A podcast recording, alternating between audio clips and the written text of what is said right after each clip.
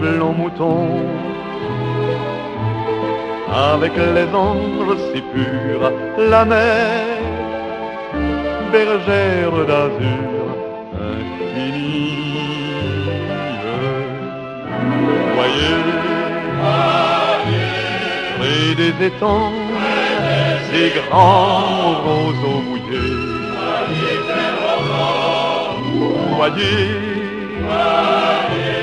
ces oiseaux blancs et ces maisons rouillées. La mer, elle les a bercées le long des golfes clairs et d'une chanson d'amour là-bas a bercé mon cœur pour la vie.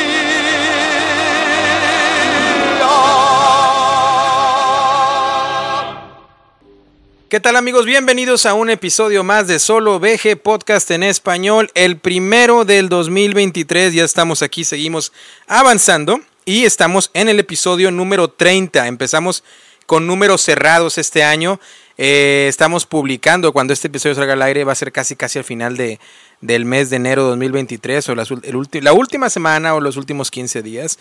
Eh, sé que nos comprometimos a ser más constantes y volvemos a reiterar esa promesa y esa constancia con ustedes, amigos y amigas, de que vamos a tratar de ser más constantes un par de episodios al mes para que pues esto se mantenga pues valga la redundancia constante y poder traer más juegos a mesa y más temas interesantes y en este nuevo año 2023 eh, en esta ocasión obviamente también me acompañan mis buenos amigos Rubens de Acomodado de mesas de juegos Acomodado para que la chequen ahí online y mi buen amigo Nash de ah, también del canal Punto Geek ¿cómo andan amigos? ¿cómo les va esta noche de domingo?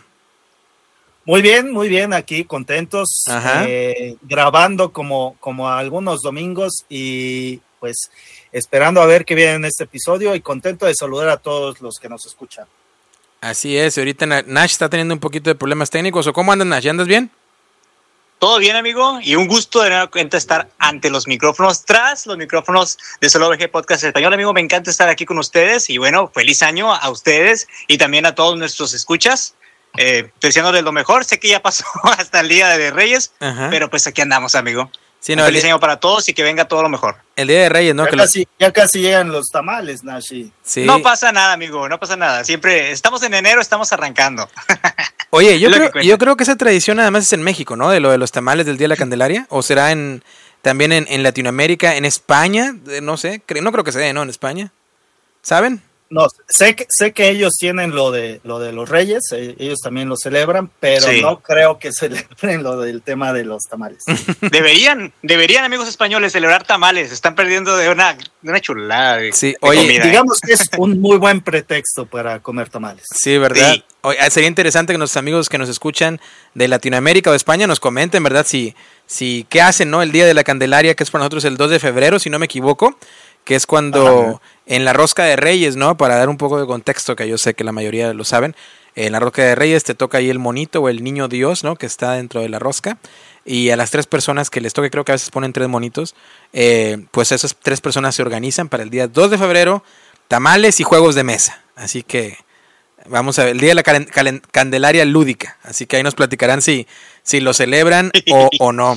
Este, sin más, traíamos un tema que les prometimos desde la vez pasada, que no tocamos, que era eh, la temática como puedes leer en el título del episodio, o darte una idea, porque a veces los títulos los pensamos hasta que ya acabamos de grabar el episodio, pero básicamente nuestro tema principal va a ser eh, juegos cooperativos contra juegos competitivos. Y obviamente vamos a traer las reseñas de algunos juegos que, que, que pues a reseñarnos y platicar de lo que hemos estado jugando, sino antes darnos una vuelta rapidito por la sección favorita de mi buen amigo Narciso, que es...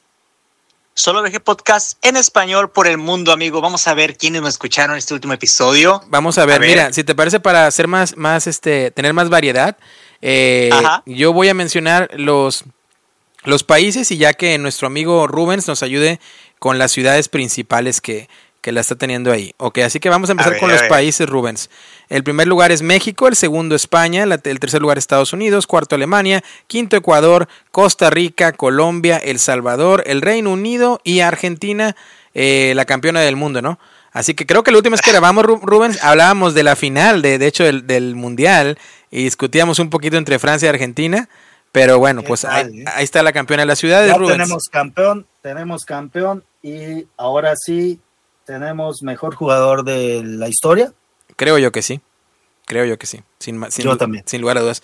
Aviéntate con las ciudades, mi querido Rubens. Las ciudades, tenemos la Ciudad de México en el primer lugar, Alicante, eh, Madrid, eh, provincia de Pichi- Pichichincha, En Quito. Frankfurt, Monterrey, San José en Costa Rica, San Salvador y Ja- Guadalajara y Vigo. de Pontevedra. Ahí están las ciudades que más eh, pues escucharon el último episodio y los países que también lo hicieron así. Así que sin más, pues traemos tres juegos muy especiales. Les vamos a platicar de ellos, vamos a hacer un poquito de reseñas. Traemos una sección sorpresa también en el, en el podcast que ojalá se quede porque creo que a mí me va a gustar mucho. Creo que a mí me va a gustar mucho esta nueva sección que vamos a traer. Eh, hay un poco de risas ahí de, de Narciso porque él sabe lo que hablo, sabe el entusiasmo y la ilusión que me hacía desempeñar, poder producir, poder eh, traer este, este sueño al aire. Así que más tarde la platicaremos con ustedes. Esperemos que les guste. Y también el tema principal. Así que sin más, vámonos a reseñar juegos de mesa.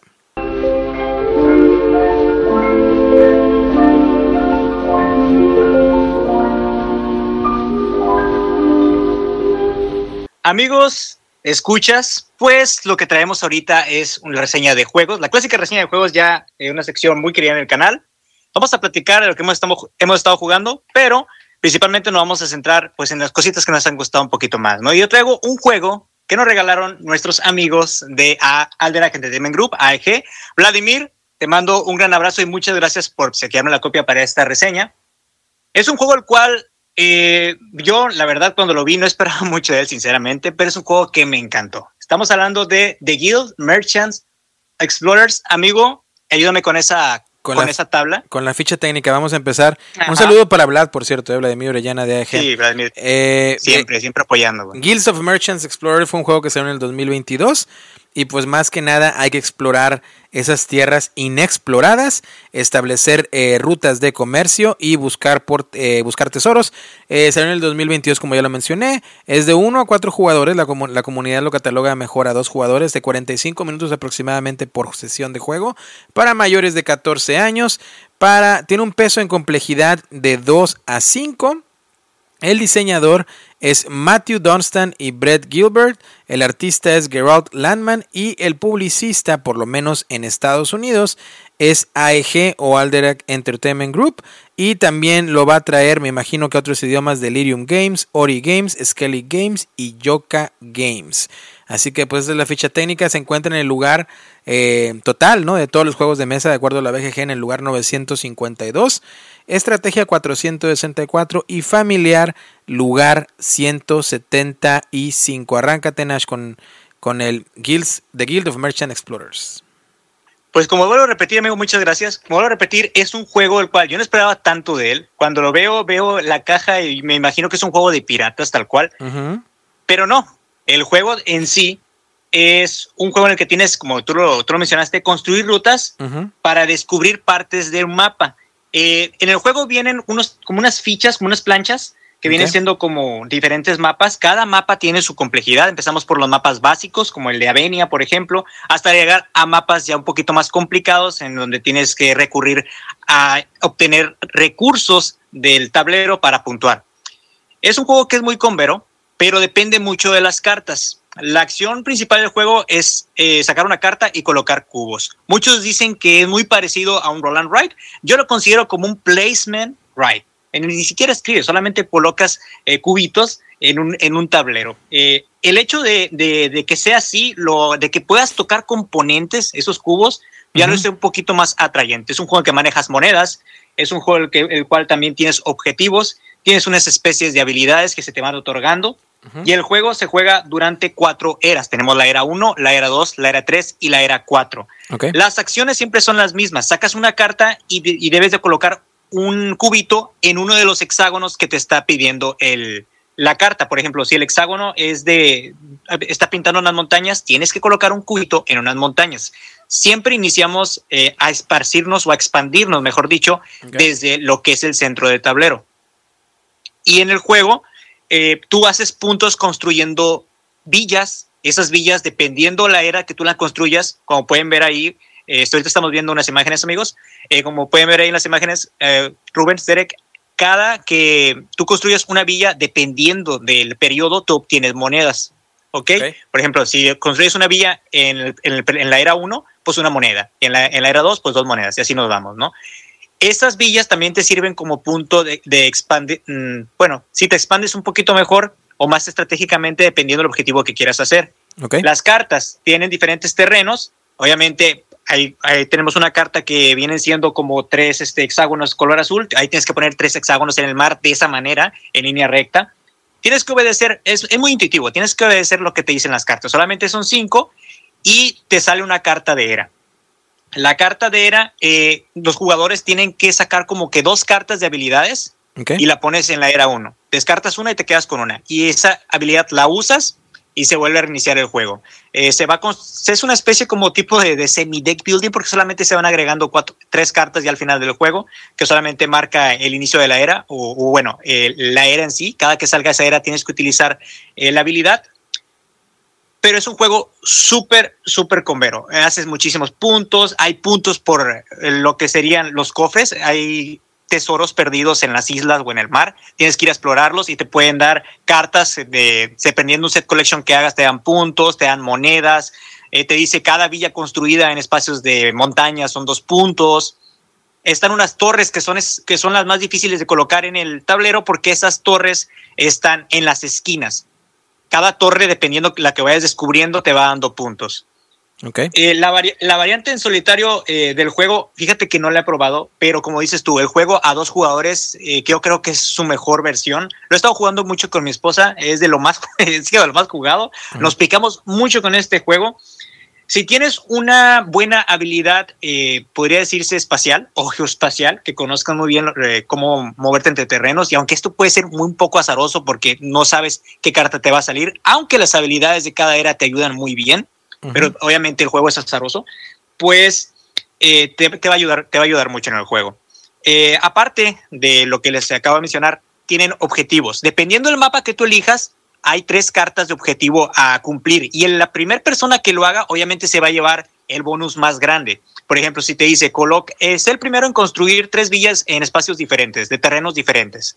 Este, y las colocas y, te, y tú te llevas, por ejemplo, 10 puntos. Y los demás jugadores que lo hagan van a tener eh, pues la segunda cantidad, que serían eh, la mitad de los puntos de, del, del primer objetivo. Okay. No la reclamas, simplemente obtienes puntos. El juego al final se trata de contar cuántas monedas tienes, cuántos puntos hiciste por cartas de tesoro. Vuelvo a repetir, hay set collection, hay cartas que te dan este, monedas y hay cartas que te dan puntos por terrenos.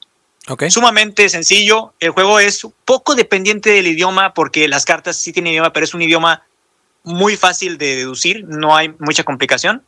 Okay. Y pues este juego para mí es un 4 sobre 5, Derek. Es un juego precioso. Los componentes sí es muy minimalista, como lo están viendo. Sí. Este, el arte, pues subjetivamente, a mí, a mí es un arte que me recuerda mucho a, a, estos juegos este, de antaño, ¿no? Se ve así como que el mapa del tesoro viejo, así como sí. de, de, películas de piratas. Pero es un juego el cual se disfruta bastante. Ah, no lo he podido jugar a cuatro jugadores este juego a, a su máximo esplendor. Y te digo, la variante en solitario tampoco. Uh -huh. Pero a dos está excelente. Concuerdo con la puntuación de la comunidad. A dos está magnífico. Okay. Y vuelvo a repetir, pues es un juego el cual me cedieron nuestros chicos de AEG. Pues muchas gracias, Vlad. Es un juego que está precioso. Te digo, no daba un centavo por él, amigo. O sea, no me traía nada de, de el juego, no me hablaba. Claro. Lo saqué, le di una oportunidad y wow. ¿Te gustó? Wow. Rubens, comentarios. Me encantó, me encantó. No sé si recuerdas que lo, lo, lo, pudimos ver ahí, creo que el lanzamiento, si no me equivoco, fue en la Gen Con. Uh -huh. Y eh, sí, como dice Nash, la, ilustración de la, de la caja no te dice mucho. No pudimos probarlo, pero pero me parece que tiene potencial el, el, el, juego, ¿no? Bueno, tú no pudiste probarlo. Yo sí lo probé hace dos convenciones, de hecho, y traían el prototipo. Y fíjate que lo he mencionado muchas veces que yo no soy mucho de roll and ride, ¿no? Pero este sí me pareció, pues, muy agradable, ¿no? De, de la experiencia que tuve jugando un prototipo. Y, y, me gustó, me gustó lo que vi porque como bien mencionas, Nash, se siente como si fuera un roll and ride, pero obviamente no lo es. es sería. Ni siquiera es roll, ni siquiera es ride. Simplemente es con eso de lo que recuerdo yo un poco, ¿no? De lo de sacando las cartas, ir colocando tus cubitos. El arte, no soy muy fan del arte de la producción final, por lo que veo en las imágenes.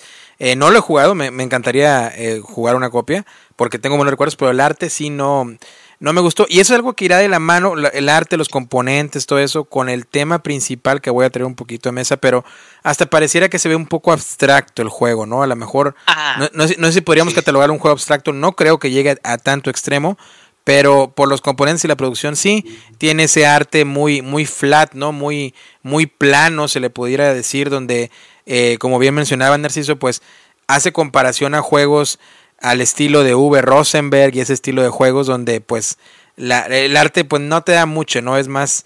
¿Cómo, cómo lo de menos. Ajá. Sí, ¿cómo, ¿cómo escribirlo? Como un arte, no, no un arte contemporáneo, sino un arte pues que va muy de la mano con los juegos no puedo comparar con él, pero con los juegos de, de V. Rosenberg, no muy cuando hablas de, de, juegos que están ambientados en alguna granja o en alguna o en tipo, de, tipo, tipo de ambiente eh, de naturaleza. Eh, se ve muy bien, la verdad, se ve muy bien y, y, y me, me, gustaría también que en, en, en, próximos episodios abordar el modo solitario a ver qué tal funciona. Eh, me gustaría claro, preguntarte, sí. Narciso, ¿este es completamente así? O sea, ¿tienes la opción de jugarlo simétrico con los otros jugadores de la mesa o asimétrico? Es decir, todos tienen acceso, todos podemos jugar, por ejemplo, con, con Avenia y, y tener sí, un mapa o, o, puedes randomizarlo eh, como tú quieras. No, no, no, tiene, tienes que jugar con el mismo mapa, mapa todos los jugadores. Pero lo, la simetría pues la construyes tú dependiendo de lo que quieras hacer. Claro. Si, si, ajá, si te van saliendo... La simetría la construyes con las cartas de habilidades, porque no todos tienen las mismas cartas. Hay okay. un tacote de cartas de habilidad, tú eliges dos, te quedas con una y cada que es la carta de la era donde la colocaste, uno, dos o tres, te salga en el mazo, utilizas la habilidad y también utilizas la habilidad cuando adquieres la carta. Esa es la simetría que tiene el juego, pero en sí todos los tableros para todos los jugadores deben de ser iguales. Ok, es, pero, una, es, una, es una regla que todos tenemos, tenemos que tener el mismo mapa. Ajá, te digo, okay. la simetría la construyes, nada más. Ok, ¿Y qué, ¿y qué marca al final del juego? Cuando alguien, cuando alguien completa todos los objetivos o, o el, número de rondas no, o el número de rondas. Eh, obviamente tú vas sacando cinco cartas y se va añadiendo una sexta que viene siendo la era. La era 1, era 2, era 3 y era 4. En la era 4 eliges un poder de las tres eras anteriores lo que tú quieres utilizar. Okay. Así que te da chance de que tú de que utilices un poder dos veces al, eh, al final del juego. Okay. El juego eh, se desarrolla por rondas hasta que, te digo, se acaben todas las cartas y ya se meta la carta de, de la ronda en sí, okay. que viene siendo normalmente la del poder. Eso es lo que lo determina. ¿Sabes? Y al final, pues es por puntos. Es una ensalada de puntos, puntos por casas, puntos por cofres. Ahí ves unas ciudades, me olvidó comentar, esas ciudades tú, la, tú las vas conectando por rutas y tú haces la multiplicación. Por ejemplo, si la ciudad vale 4 y la otra vale 3, pues tú dices, yo tapo la ciudad de 3 para que el 4, que es el número mayor, me quede disponible, para que esta ciudad 4 me multiplique a otras ciudades y logro conectarlas por ruta. Así que ya te llevarías pues 12 puntos de golpe, ahí, 12 monedas, vaya. Ah, de golpe. Okay. Sí me acuerdo, de, sí ciudades. me acuerdo de eso. Te iba, esa iba a ser mi pregunta, precisamente porque Ajá. yo me acuerdo en el prototipo que fue algo así de que al conectar las ciudades puedes obtener ciertos bonus, ¿no? Le pudiera decir, eh, de, de, de, puntaje. Qué bueno que lo mencionas. Eh, ¿Sabes qué, Rubens, de este juego? Eh, me ocurre algo que me he estado haciendo muy adicto últimamente, que es, ya lo he mencionado, que aquí en Estados Unidos hay una tienda al estilo Mercado Libre, eh, como lo es en Latinoamérica, eh, en la cual se, se, llama Etsy y básicamente ahí tú compras eh, cosas, en el caso del, del, mundo lúdico, insertos impresos en 3D, este, stickers para los cubitos en este caso, pero todo es hecho por, pues por alguien, ¿no? Por algún artista, alguna persona independiente que en su casa tiene una impresora para ese tipo de cosas. De hecho hay mucho eh, merchandise, incluso de playeras y, y vestimenta con a, alusiva a juegos de mesa, ¿no? Pero, okay, okay. en fin, me he hecho muy fan de luxificar a mi manera muchos de estos jueguitos, por ejemplo, como el Tiny Towns, porque compro los stickers y se los pegas a los cubitos o a las ciudades y pues ya ya se ve diferente, ¿no? Y este es un juego que siento yo que cuando lo, cuando lo obtenga me va a gustar, porque sí, la verdad me llama mucho la atención y, y los recuerdos son muy positivos, pero sí, ojalá por ahí haya algún creativo que haga las estampitas para los cubitos para que simplemente no sean, o las ciudades por lo menos, porque los cubitos que vienen representando en el juego, en el serían simplemente una, ruta, Ajá. Ajá, una ruta como un caminito, vaya. En cada hexágono pones el Ok. caminito. pero no serían como no serían como barcos, ¿no? No podrían ser barquitos. Como barcos o como carreteras, prácticamente, como lo quieras tú tomar, porque lo, es que Bueno, tú car- vas construyendo el camino conforme el objetivo que tú quieras hacer, a dónde quieras llegar, punto A, punto B, recoger monedas, etcétera. Pero sí es, eh, yo, yo lo veo más como caminitos, o sea, no en sí, no es una, es una ruta, vaya, no.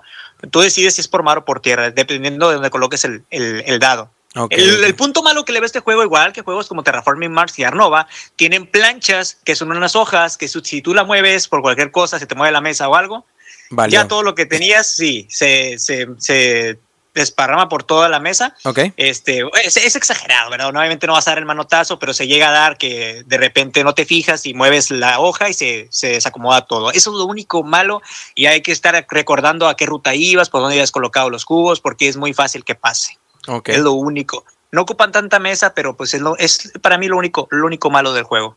¿Y los, En tu- sí, la planchitas. ¿Y los turnos son simultáneos? Es decir, todos a la vez. O, Todos o- a la vez. Ok. Sí, sí, sí. ok. Todo sal- sal- sale la carta y tú decides dónde poner el cubo. ¿Qué peso le pone la BGG a este? Ahí te va, déjame lo busco aquí, rapidito, regresarme aquí. Este le ponía una complejidad, creo que del, del 20 2.08 a 5. De 5. Ok. Ahí está. Pues bueno, Entonces no, es, no es tan, tan complicado. ¿Se explica rápido? Se explica rápido, se, se se explica de volada, solamente saber que, que, o sea, cómo está el mapa. Obviamente la complejidad también avanza sobre qué mapa vas a jugar, porque el, el cuarto mapa, que es el más difícil, ahí sí tienes que, re- que recolectar eh, algunas gemas que te brindan especie de bonus de monedas. Al final todo es contar monedas. Se explica súper rápido.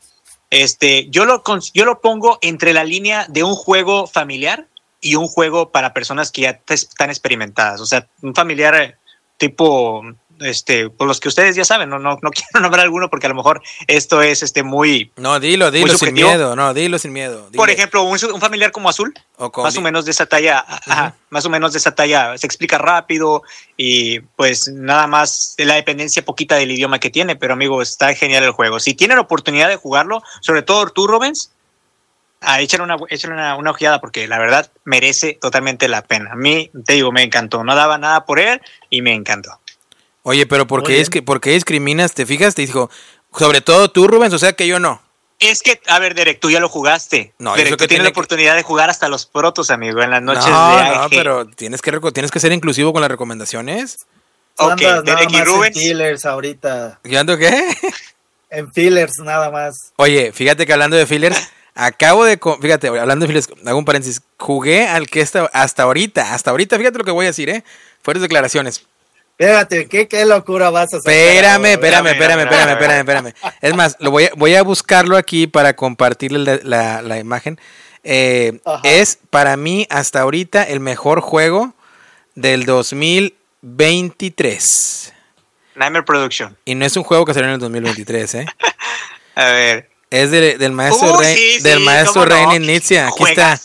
Aquí lo voy a poner. Este, este juego Juegazo. lo descubrí ahora en el 2023 y para mí es el juego del año a 22 días que llevamos del año. ¿Cómo, güey? Se llama, la versión original es Llama Card Game.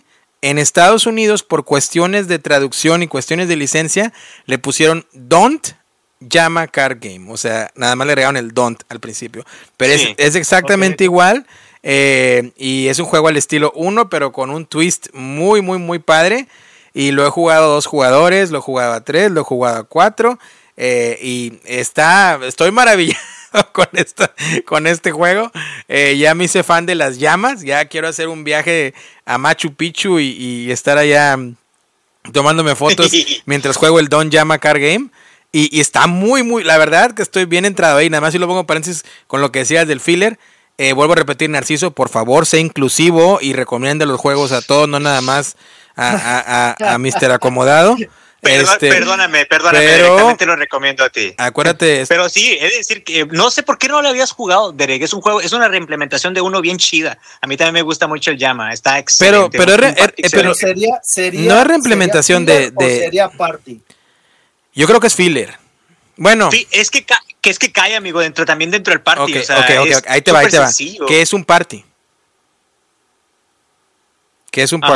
party? O sea, escríbeme un, un- un- A ver, vamos a empezar contigo, Rubens. ¿Para mí? Para- va- vamos Ah, a ver, sí, Rubens, sí. primero, vamos a ver. Porque es el que está alegue y alegue. Rubens. ¿Qué es? ver, un party, qué es un party? Es uno que puedes jugar con muchas personas, que son Ajá. partidas muy rápidas. Ajá. y que no necesitas ningún grado de conocimiento de juegos para poder disfrutarlo y divertirte. ¿Qué es? Eso para mí es un. ¿Estás de acuerdo, Nash, con la descripción? Sí, ajá. ¿Qué- Es un juego rápido, fácil de, de jugar, no requiere reglas y pues admite la mayoría de estos juegos admiten muchos jugadores. No importa que no juegues de mesa. Estoy de acuerdo yo. ¿Qué es un filler? Ah, ok, un, un filler, filler para- es, es- Ah, dale, dale, Nash. Ah, bueno, eh. un filler sería para mí un juego el cual la mayor cantidad para mí de componentes pueden siendo cartas. Eh, no, no es, eh, para mí eso es como un filler. Este un juego que sí dure a lo mejor la, la- la media que duran los juegos, una hora. Este, de dos, cuatro, de dos a cinco jugadores, más o menos. Para mí eso es un filler. O sea, que la mayor componente es cartas, un juego rápido, pero dentro de lo que cabe, ¿no? La, la media estándar a la que estamos acostumbrados a juegos. Yo estoy en desacuerdo con esa descripción, pero a ver tú, Rubens, echa tu opinión. Yo, yo creo que es algo que puedes jugar rápido porque ya tiene un nivel de estrategia un poquito más, más alto que un party, que no es para tantos jugadores y que pues sí, sí disfrutas y que sí necesitas explotarle ya un, un grado de estrategia un poquito más alto. Yo creo que estoy un poquito más de acuerdo con, con- con la descripción de Rubens. Complemento. Un filler para mí sería un juego que no durara más de media hora. Quiere decir, filler viene de la traducción de llenado, ¿no? De, de- se puede decir la traducción literal, que llenas ese espacio probablemente entre un juego u otro. Mm. O, o entre prepararte antes de iniciar con el juego de la noche. Y un filler para mí debería tener una duración aproximada de unos 20-30 minutos cuando mucho. O sea, rapidito. Y no necesariamente tiene que ser exclusivo al componente de cartas, sino puede ser de dados, puede ser incluso un roll and ride, puede ser incluso pon miniaturas si tú quieres. Pero va- vamos, un juego de estrategia muy básica eh, que sí se requiera que ya los jugadores pues ya tienen cierto conocimiento eh, o experiencia en el campo lúdico, pero ya es un juego muy rápido. Por ejemplo, me viene a la, mente- me viene a la mente los fillercitos así rapidito, eh, todos los love letters, por ejemplo. Para mí es un filler el love letter. Este, eh, el de Star Wars que está buenísimo, el de, el de Marvel que está buenísimo, el de DC que es ya más, más, no está tan bueno como esos, pero pues el tema a mí es lo que pues me llama, ¿no? El de DC, eh, también el de, el de HP Lovecraft, de, de Love Letter están muy buenos, pero eso es un fillercito, ¿no? O sea, ya sabes más o menos, pero a lo que vas. Eh, y un party, pues sí estoy de acuerdo, en el cual no necesitamos conocimiento. Ahora bien, lo interesante de este juego es que yo creo que tiene una combinación de ambos, porque sí se lo puede enseñar a alguien que no, que, que no esté acostumbrado a jugar juegos de mesa, pero también tiene, tiene su grado de estrategia, porque básicamente como funciona el juego, rapidito, este no es reseña. Tienes cartas del 1 al 6 con y unas cartas de llamas. Lo que intentas hacer es al principio de la ronda, das 6 cartas a cada quien. Y en cuanto se acabe la ronda, con el número de cartas que tú te quedas, pues son puntos que tú vas a obtener. Tú quieres tener la, la menor cantidad de puntos para ganar el juego. Y cada llama equivale a 10 puntos. ¿no? Entonces, si al final de la ronda tú te quedas con una llama y un 6, pues son 16 puntos. El juego se va a acabar cuando alguien llegue a los 40 puntos. Pero lo padre de esto es que, por ejemplo, hay un, alguien juega un 1 en la mesa. Entonces tú tienes, te toca a ti, tienes la opción de poner un 1 o un 2. Pero tú puedes jugar un 1 y luego el otro pone un 1 y luego un 1 y así se van varias rondas hasta que alguien ponga un 2. 2, 2, 2, 2, 2, 2. Y hay, una estrategia hasta cierto punto en la cual si tú no tienes que poner, pues como al estilo 1, comes una carta del, del mazo del medio, ¿no? Pero la ventaja aquí es que tú puedes estar comiendo todo el tiempo hasta que formes tus secuencias. Y siempre y cuando alguien no se quede sin cartas, que ahí automáticamente todos revelan lo que tienen y, y agarra esos puntos en contra, se pudiera decir. En algún momento, si gente tiene la opción de salirse del turno sin quedarse sin cartas, simplemente, por ejemplo, vamos a suponer que es tu turno, tú tienes una carta de un 1 y un 2 y decides salirte, pues solamente lo que vas a tomar en cuenta cuando se acabe la ronda van a ser 3 puntos, que a fin de cuentas es un resultado muy bueno porque tú no quieres llegar a 40 o lo más cercano a 40. Pero entonces si eso ocurre, vamos a suponer que tres jugadores, estás jugando cuatro jugadores, tres jugadores bajan sus cartas, ya no- eh, eh, se retiran de la ronda porque tienen cartas muy bajas, tú tienes 10 cartas en tu mano, tú puedes seguir jugando, tú puedes seguir jugando 1, 2, 3, 4, 5, 6, 3 llamas y hasta que tú te quedes sin carta y a lo mejor tú te quedas sin puntos. Entonces, lo cual sería muy bueno. Entonces, yo creo que tiene ese nivel de estrategia también que no es tan sencillo, por ejemplo, como el 1, que, lo, que no es una reimplementación, pero lo comparo. Este, en el cual pues no tienes tanto ese, poder de estrategia porque pues es tomado, digo, este, ah, no tienes, pues cómele, ¿no? Hasta que salga, o, el, o te brinco, o te doy la reversa. Entonces yo creo que este lo hace muy, muy distinto. Y me llama mucho que en la BGG lo tengan en, una, posición con 6.5. Probablemente por su facilidad de, de aprender y de entrada. Pero creo que sí es un, es un juego que tiene bastantita estrategia, ¿eh? Eh, para... O sea, eh, si, si cuentas el, el número de cartas como en el dominó, podrías hacer esa, esa de empezar a irte tú solo jugando. ¿A eso te refieres? A eso me refiero, sí. Ok. A eso me refiero. Este, y, y ya, ¿no? Pero bueno, en fin, es un juego que yo descubrí este año y, y- y no lo digo broma, o sea, probablemente no sea el mejor juego del año, pero sí el mejor filler para mí definitivamente hasta ahorita. Me, me encantó, o sea, o sea, yo luego, luego inmediatamente, yo- y fíjate, yo jugué la versión de dados, lo jugué la versión de dados en casa de un amigo y dije, no manches, o sea, cuando él la, la- la trajo a mesa dije, qué basura vamos a jugar, ¿no? Así yo ya estaba todo negativo, todo enojado. ¿Sabes cómo me despectivo, pongo? güey, bien sí, sí, neta. sí, sí, sí, ¿sabes cómo soy? De que, chinga, dije, qué basura vamos a jugar. Bueno, perdón, es un programa familiar. Dije, "Ah, ¿qué iremos a jugar? Bueno, este. Y cuando jugamos la versión de dados, dije, oye, pues, está muy bien, ¿no? Está muy bien. Y luego a mí se mi amigo, está basado en, en el juego este de- del llama de la de cartas, ¿no? Dije, ah, bueno, y pues me fui a una tienda, de aquí la tienda que me queda aquí luego, luego, este, o cerquita de casa. Y eh, pregunté, no tenían el de dados, pero tenían el de cartas. Y dije, bueno, voy a comprar el de cartas. No me costó creo que 10 dólares, algo muy, muy barato. Y llegué a casa y lo jugué con, con, con mi esposa, con Erika, y, me gustó demasiado. Me metí a, la BGA y jugué cantidad de partidas a cuatro jugadores rapidito y, muy bueno. Y luego lo jugué a cuatro jugadores en, en físico, ¿verdad? Y tres y... No, no, no, yo estoy... Estoy encantado con las llamas ahorita. O sea, ahorita tú me pones un juego que tenga llamas por, el, por culpa de este juego. Tú me pones un juego que tenga llamas, así sea abstracto, te lo voy a jugar y me va a gustar y probablemente lo voy a comprar. Eso es ahorita. Omiti- omitiste algo del juego, Derek, que a mí también me parece interesante. Dime. Es que tú cuando terminas la ronda, o sea, te quedas sin mano, eh, puedes deshacerte de una ficha. Hay Exactamente. ficha blanca y hay sí. ficha negra. La Sí, ficha negra sí, es 10 puntos, la ficha blanca 1, pero te deshaces de la que tú, eh, tú quieras. Eso está bien chido. O sea, te, te da el subidón de, de para, o sea, ventaja maciza en el juego. O sea, esa, esa, esa acción. Fíjate que la vez pasada estaba jugando una partida 4 y yo tenía 3 puntos y todos tenían, unos tenían como 28, otro 32, 35. O sea, yo era el que iba a ganar seguro. Tendría que pasar alguna tragedia o alguna pe tontería de mi parte, ¿no? Para, para no hacerlo. Pues fui perdiendo manos, perdiendo manos, perdiendo manos y ellos iban quitando tokens de 10 puntos y el último yo terminé perdiendo.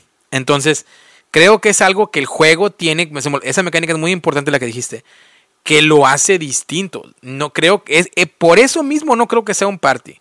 Y a lo mejor muchos de ustedes que me están escuchando dicen, Derek, está muy fácil, o sea, ¿qué estás hablando? Voy a cambiar de podcast, no vine aquí a escuchar podcast de, de fillers ni de llamas. Lo- lo- Pero- los que nos quedaban después de. Lo está espantando. Sí, sí, sí, después del, después del regaño fuera del aire, pero bueno, este, eh, digo, es que está muy bien. De verdad, si no lo han probado, dense la oportunidad, pruébenlo, pruébenlo porque creo que Ya- les, va a yo dejar creo buen que sabor de ese boca. juego llamó mucho la atención después de la nominación al Spiel de Jahres. Sí, sí, sí, en el 2019. Y, y creo que, que yo lo, yo lo veo más como, como party, fíjate. Pero no lo he jugado, ¿no? Entonces, Sí. déjame, déjame probarlo, que ya me, ya me entró la curiosidad para, para ver qué. El de Y llama. otra cosa es, es del maestro que inicia, güey. Creador del Remember Production. No Sí, podemos decir Bueno, nada bueno, más. bueno, pero eh, eh, también hay que ver que el, eh, Reiner Nietzsche, y me ha tocado últimamente, ¿no? Hay unos juegos que dan mucho que desear. Yo creo por lo mismo que él hace Es que bastantes tiene- juegos. La cantidad de Sí, juegos que tiene sí, es sí. impresionante. No puedes pedirle que todos sean Sí, sí, sí. unos juegazos, ¿no? Sí, pero, pero bueno, este nada más fue un paréntesis con los fillers y los paris. No sé ni cómo llegamos aquí, pero... ¿Cómo llegamos aquí, por cierto? ¿Se acuerdan? Pues ya, nah, ya sabes cómo es. Nada. Ah, no, no, no, no, por el party, por el party. Pero, ¿qué Ah, dijiste, pero ¿qué dijiste del party? ¿Por qué llegamos aquí? No me acuerdo de Pura basura lúdica, No, te digo. digamos. Bueno, pero viene. Este, traemos otro jueguito por ahí que ese sí tengo muchas ganas de que hables, mi querido Rubens. Así que sin más, déjame abro aquí la plataforma de la nave espacial de eh, Solo VG Podcast y ah, vamos a ver, aquí está listo para poder todos tenerlos en el monitor. Véngase Rubens con este juego que eh, causó mucho furor, no hace mucho. este juego toma la mecánica de, más bien, la temática de uno de los inventos que amplió el número de lectores en todo el mundo y que significó una revolución contra algunos poderes que en ese entonces había, sobre todo de la monarquía y de la religión, que mantenían el control eh, sobre el conocimiento y lo que los demás podían eh, em, aprender. ¿no? Eh, estoy hablando de la imprenta de Gutenberg y el cual permitió cambiar de los textos manuscritos al desarrollo de estos typos móviles o estas letras que permitía la producción en serie, lo que llevó a una, mejora tecnológica y que hizo que los costos de, los costos y la cantidad de libros que se podían eh, tener creció muchísimo y que ayudó a que la alfabetización se diera de una manera muchísimo más rápida. Es correcto. si, me si me permites, ¿ibas a decir algo de la, biografía de él o no? No, no, dale, dale, dale. Aquí tengo un poquito nada más para, para cultivarlo, ¿no? Porque tú sabes, y sé que es algo que te gusta mucho, Rubens, y necesito también, cuando integramos, lo hemos mencionado, ¿no? El lore con la, con la mecánica y todo el tema. Así que, a ver si puedo pronunciar el nombre correcto porque es muy largo y, obviamente eh, alemán. Eh, Johannes Gensfleisch sur Laden zum Gutenberg. Ese era el nombre completo de, yo, más, más, bien conocido, mejor conocido como Johannes Gutenberg. Y él nació en 1393 y murió en 1406, perdón, eh, murió en 1468, si no, no hubiera imposible, ¿no? Muy, poco, muy poca edad. Eh, y eh, fue, obviamente, el inventor alemán que introdujo, como tú bien, o introdució, como tú bien dijiste, los elementos para la imprenta en Europa y para poder hacer que esto pues hiciera de una manera pues constante y poder distribuirse, ¿no? Uno, uno de, sus, de sus inventos primitivos o los primeros inventos que hizo eh, fue restringido hacia Asia del Este y pues fue la, su primera, ahora sí que como si pudiéramos traducir la primera imprenta, fue la que pues se expandió por todo el mundo para poder hacer, pues incluso como bien lo mencionaba, lo que tenemos hoy, ¿no? Eh, fue fue su trabajo condujo a una revolución en cuestión de la, de la información sin precedentes, porque pues obviamente por medio de la lectura fue como se pudo expander eh, pues la mayoría del conocimiento, ¿no? En aquellos años, pero ahora imagínate una, una lectura que pudieras imprimir a masas. Em, dentro de sus contribuciones principales fue la, la, invención de este proceso, como ya lo mencioné, que estaba basada en la tinta de aceite para poder crear libros con distintos moldes y poder hacer que se pudiera mover de una manera mecánica, por lo cual pues, se pudiera traducir a, poner orden de ciertos eh, párrafos, de ciertos enunciados, de ciertas palabras en cierto orden y en distinta locación en una hoja de imprenta. ¿no? Eh, su mayor trabajo fue la Biblia de Gutenberg, que fue la primera versión imprenta de la Biblia y que ha sido todavía hasta estos días aclamada mundialmente por su alto contenido de estética no muy único y su calidad técnica. Fue descrito como el hombre del milenio y Gutenberg es usualmente citado como una de las figuras que más tuvo influencia en la historia humana. Y pues ahorita todavía puedes encontrar más de esto si te quieres dar una vuelta a Mainz en Alemania o a Mainz. Eh, está por ahí el Museo de Gutenberg que pues tiene todo, todo sobre él, ¿no? Todas las, las primeras obras que se pudieron hacer en cuestión de imprenta a nivel mundial. Pero pues ahí está, ¿no? Un dato, un dato interesante eh, sobre Gutenberg. Saben que a mí me gusta de repente eh, meterme mucho con esto de la historia de los personajes, sobre todo cuando tenemos esta oportunidad que se combinan con el mundo lúdico. Otra de sus obras que, que imprimieron a, latín fue el Ars Minor, que también fue una obra muy importante. Y también pudo tener por ahí influencias en indulgencias eh, papales debido a por medio de hacer eh, cartas papales para que se pudieran distribuir eh, en masas también. muchos de sus libros, sus obras incluso se encuentran en la librería de, de, Reino Unido o Inglaterra. Así que ya no los aburro más, pero un poquito, ¿no? Un poquito de la imprenta que, o del método que él desarrolló y que incluso, como les bien les mencionaba, de manera mecánica pudo implementar que pues se pudiera mover e, esas letras, esa manera de imprimir para poder formar párrafos e y enunciados en un pues en una pieza de, papel, ¿no? O papiros en aquellos años para poder con, eh, conformar un libro. Así que, sin nada más, pues un poquito de la historia de Johannes Gutenberg. Ahora sí, síguele, mi querido Rubens. Muy bien. El juego de Gutenberg fue eh, lanzado. Espérate, en tiempo, tiempo, tiempo, tiempo, porque Narciso ya se quedó dormido. Narciso, espérate un poquito de historia nada más. No, amigo, no estoy dormido. me, tengo en silencio para escucharte. La verdad es que es ah, muy interesante. Siempre es muy interesante lanzar ese tipo de datos para, para nuestros escuchas. A ver, ¿nos estás poniendo atención? Claro, amigo, siempre. A ver, ¿en qué año, ¿en qué año nació y en qué año murió? ¿En qué año nació y en qué año murió? No sé, amigo, estaba leyendo Wikipedia. ya, fue, fue el jaque mate, dale, échale, síguele. Muy bien, Gutenberg fue un juego lanzado en el año 2021. Tiene un peso en la BGG de 7.4, de 1 a 4 jugadores, un peso de 2.62 de 5 y los diseñadores sí están imposibles de, pronunciar, pero lo voy a intentar. Dale, dale, échale. Es Katarzyna Kioch. Eso. Bosiech Ajá. Pues como yo no tengo, pues como yo no tengo ni idea cómo se mencionan, perfecto, te salió excelente. Este, excelente, sí, sí, eh, Me, imagino que son polacos por los apellidos, así que eh, parecieran, parecieran. te, salió excelente el acento y la pronunciación polaca, así que muy bien. Muy bien. Entonces, en Gutenberg nosotros somos uno de los pioneros impresores que buscamos conseguir un negocio rentable en medio de, este mercado que, tiene una competencia creciente, ¿no? Cada uno utilizando habilidades únicas de, cada personaje, construiremos prensas de impresión para cumplir órdenes de clientes que pagarán estos materiales impresos y si logramos darle al cliente la, tinta favorita y la técnica adecuada, pues podremos generar fama y finalmente eh, quien tenga mayor fama va a ganar la partida. En Gutenberg el tablero está separado en cinco secciones en las que a lo largo de seis rondas cada jugador decide en cuál de estas secciones va a participar o no.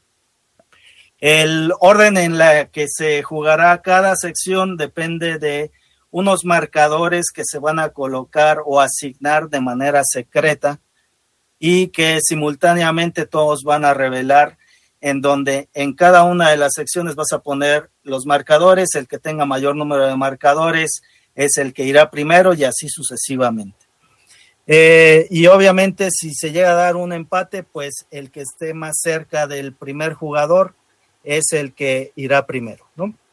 Eh, las secciones, el, el, tablero me parece que está, está es, es, grande y, y, creo que está un poco sobrado de espacio, porque en realidad son cinco secciones únicamente eh, que van, van en orden conforme las vas utilizando. Es algo que me gustó mucho porque va, va de arriba hacia abajo, vas haciendo, vas teniendo las opciones y vas jugando cada uno de los que van a participar eh, de, arriba hacia abajo.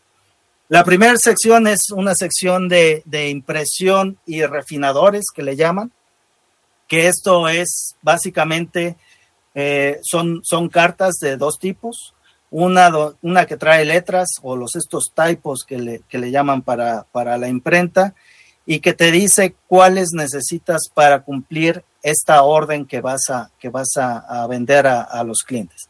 Y por el otro lado tienes otra, otro tipo de cartas donde te van a dar estos refinadores que son la, básicamente la técnica y los colores que el cliente preferiría, ¿no? Entonces, juntando este, estas dos, cartas vas a tener una orden que, tienes que cumplirle al, cliente que te la está solicitando.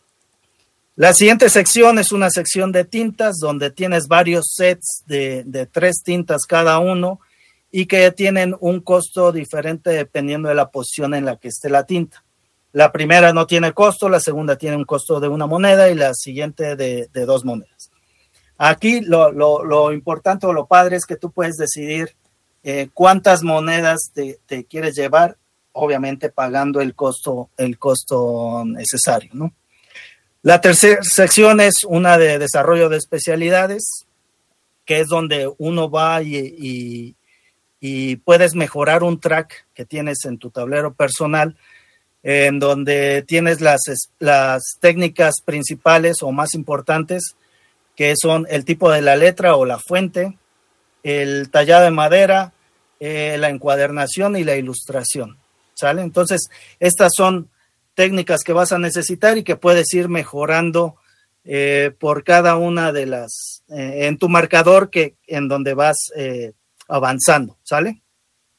Y obviamente estas especialidades ayudan a mejorar las recompensas que se ganan al completar las órdenes y cada vez que llevas a una de estas especialidades hasta cierto nivel, te da beneficios adicionales, ¿sale?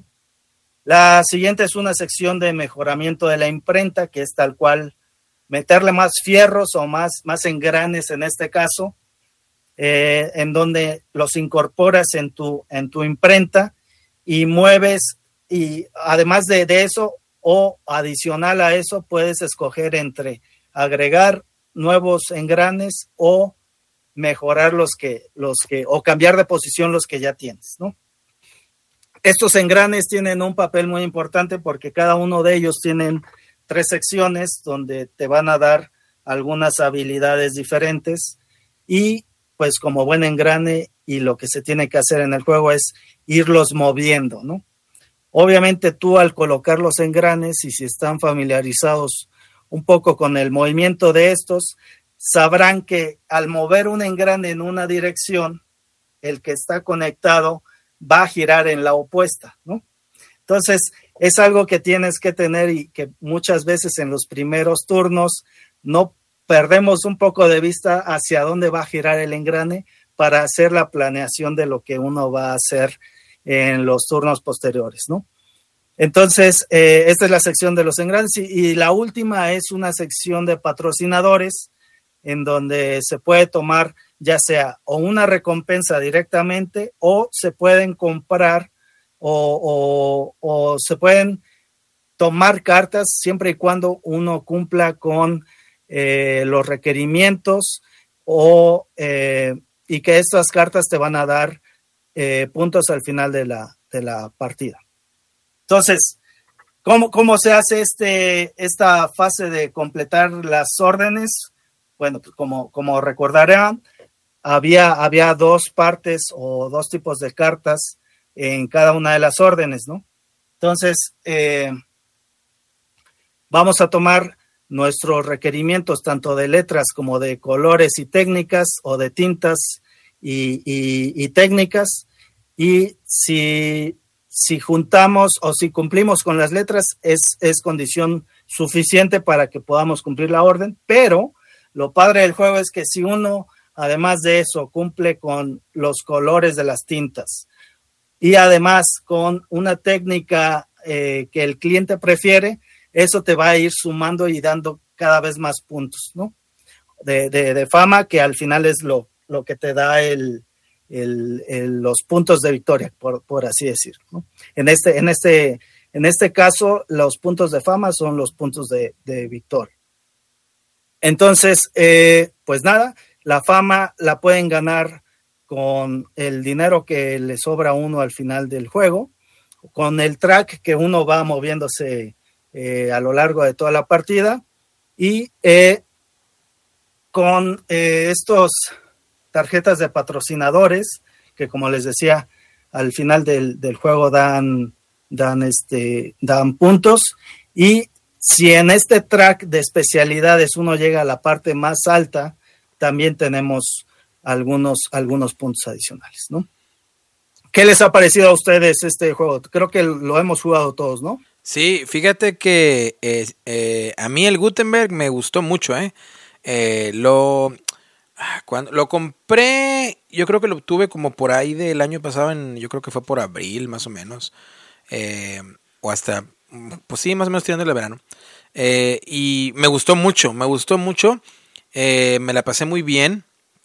Eh, la temática, tengo que ser honesto, no era algo que me llamara mucho la atención, pero gracias al juego y al podcast, obviamente, como me arranqué leyendo de Wikipedia hace un momento, pues te, te despierta el interés. Y yo creo que cuando hay juegos que hacen eso, ahí de entrada es un plus, ¿no? Cuando te despierta, te despierta el interés de, que, de en qué está basado y te metes a aprender, como lo hablábamos del Turing Machine, ¿no? Por ejemplo, que a mí no me llama la atención para nada por ser algo abstracto, algo con un tema que pues para mí no, ¿no?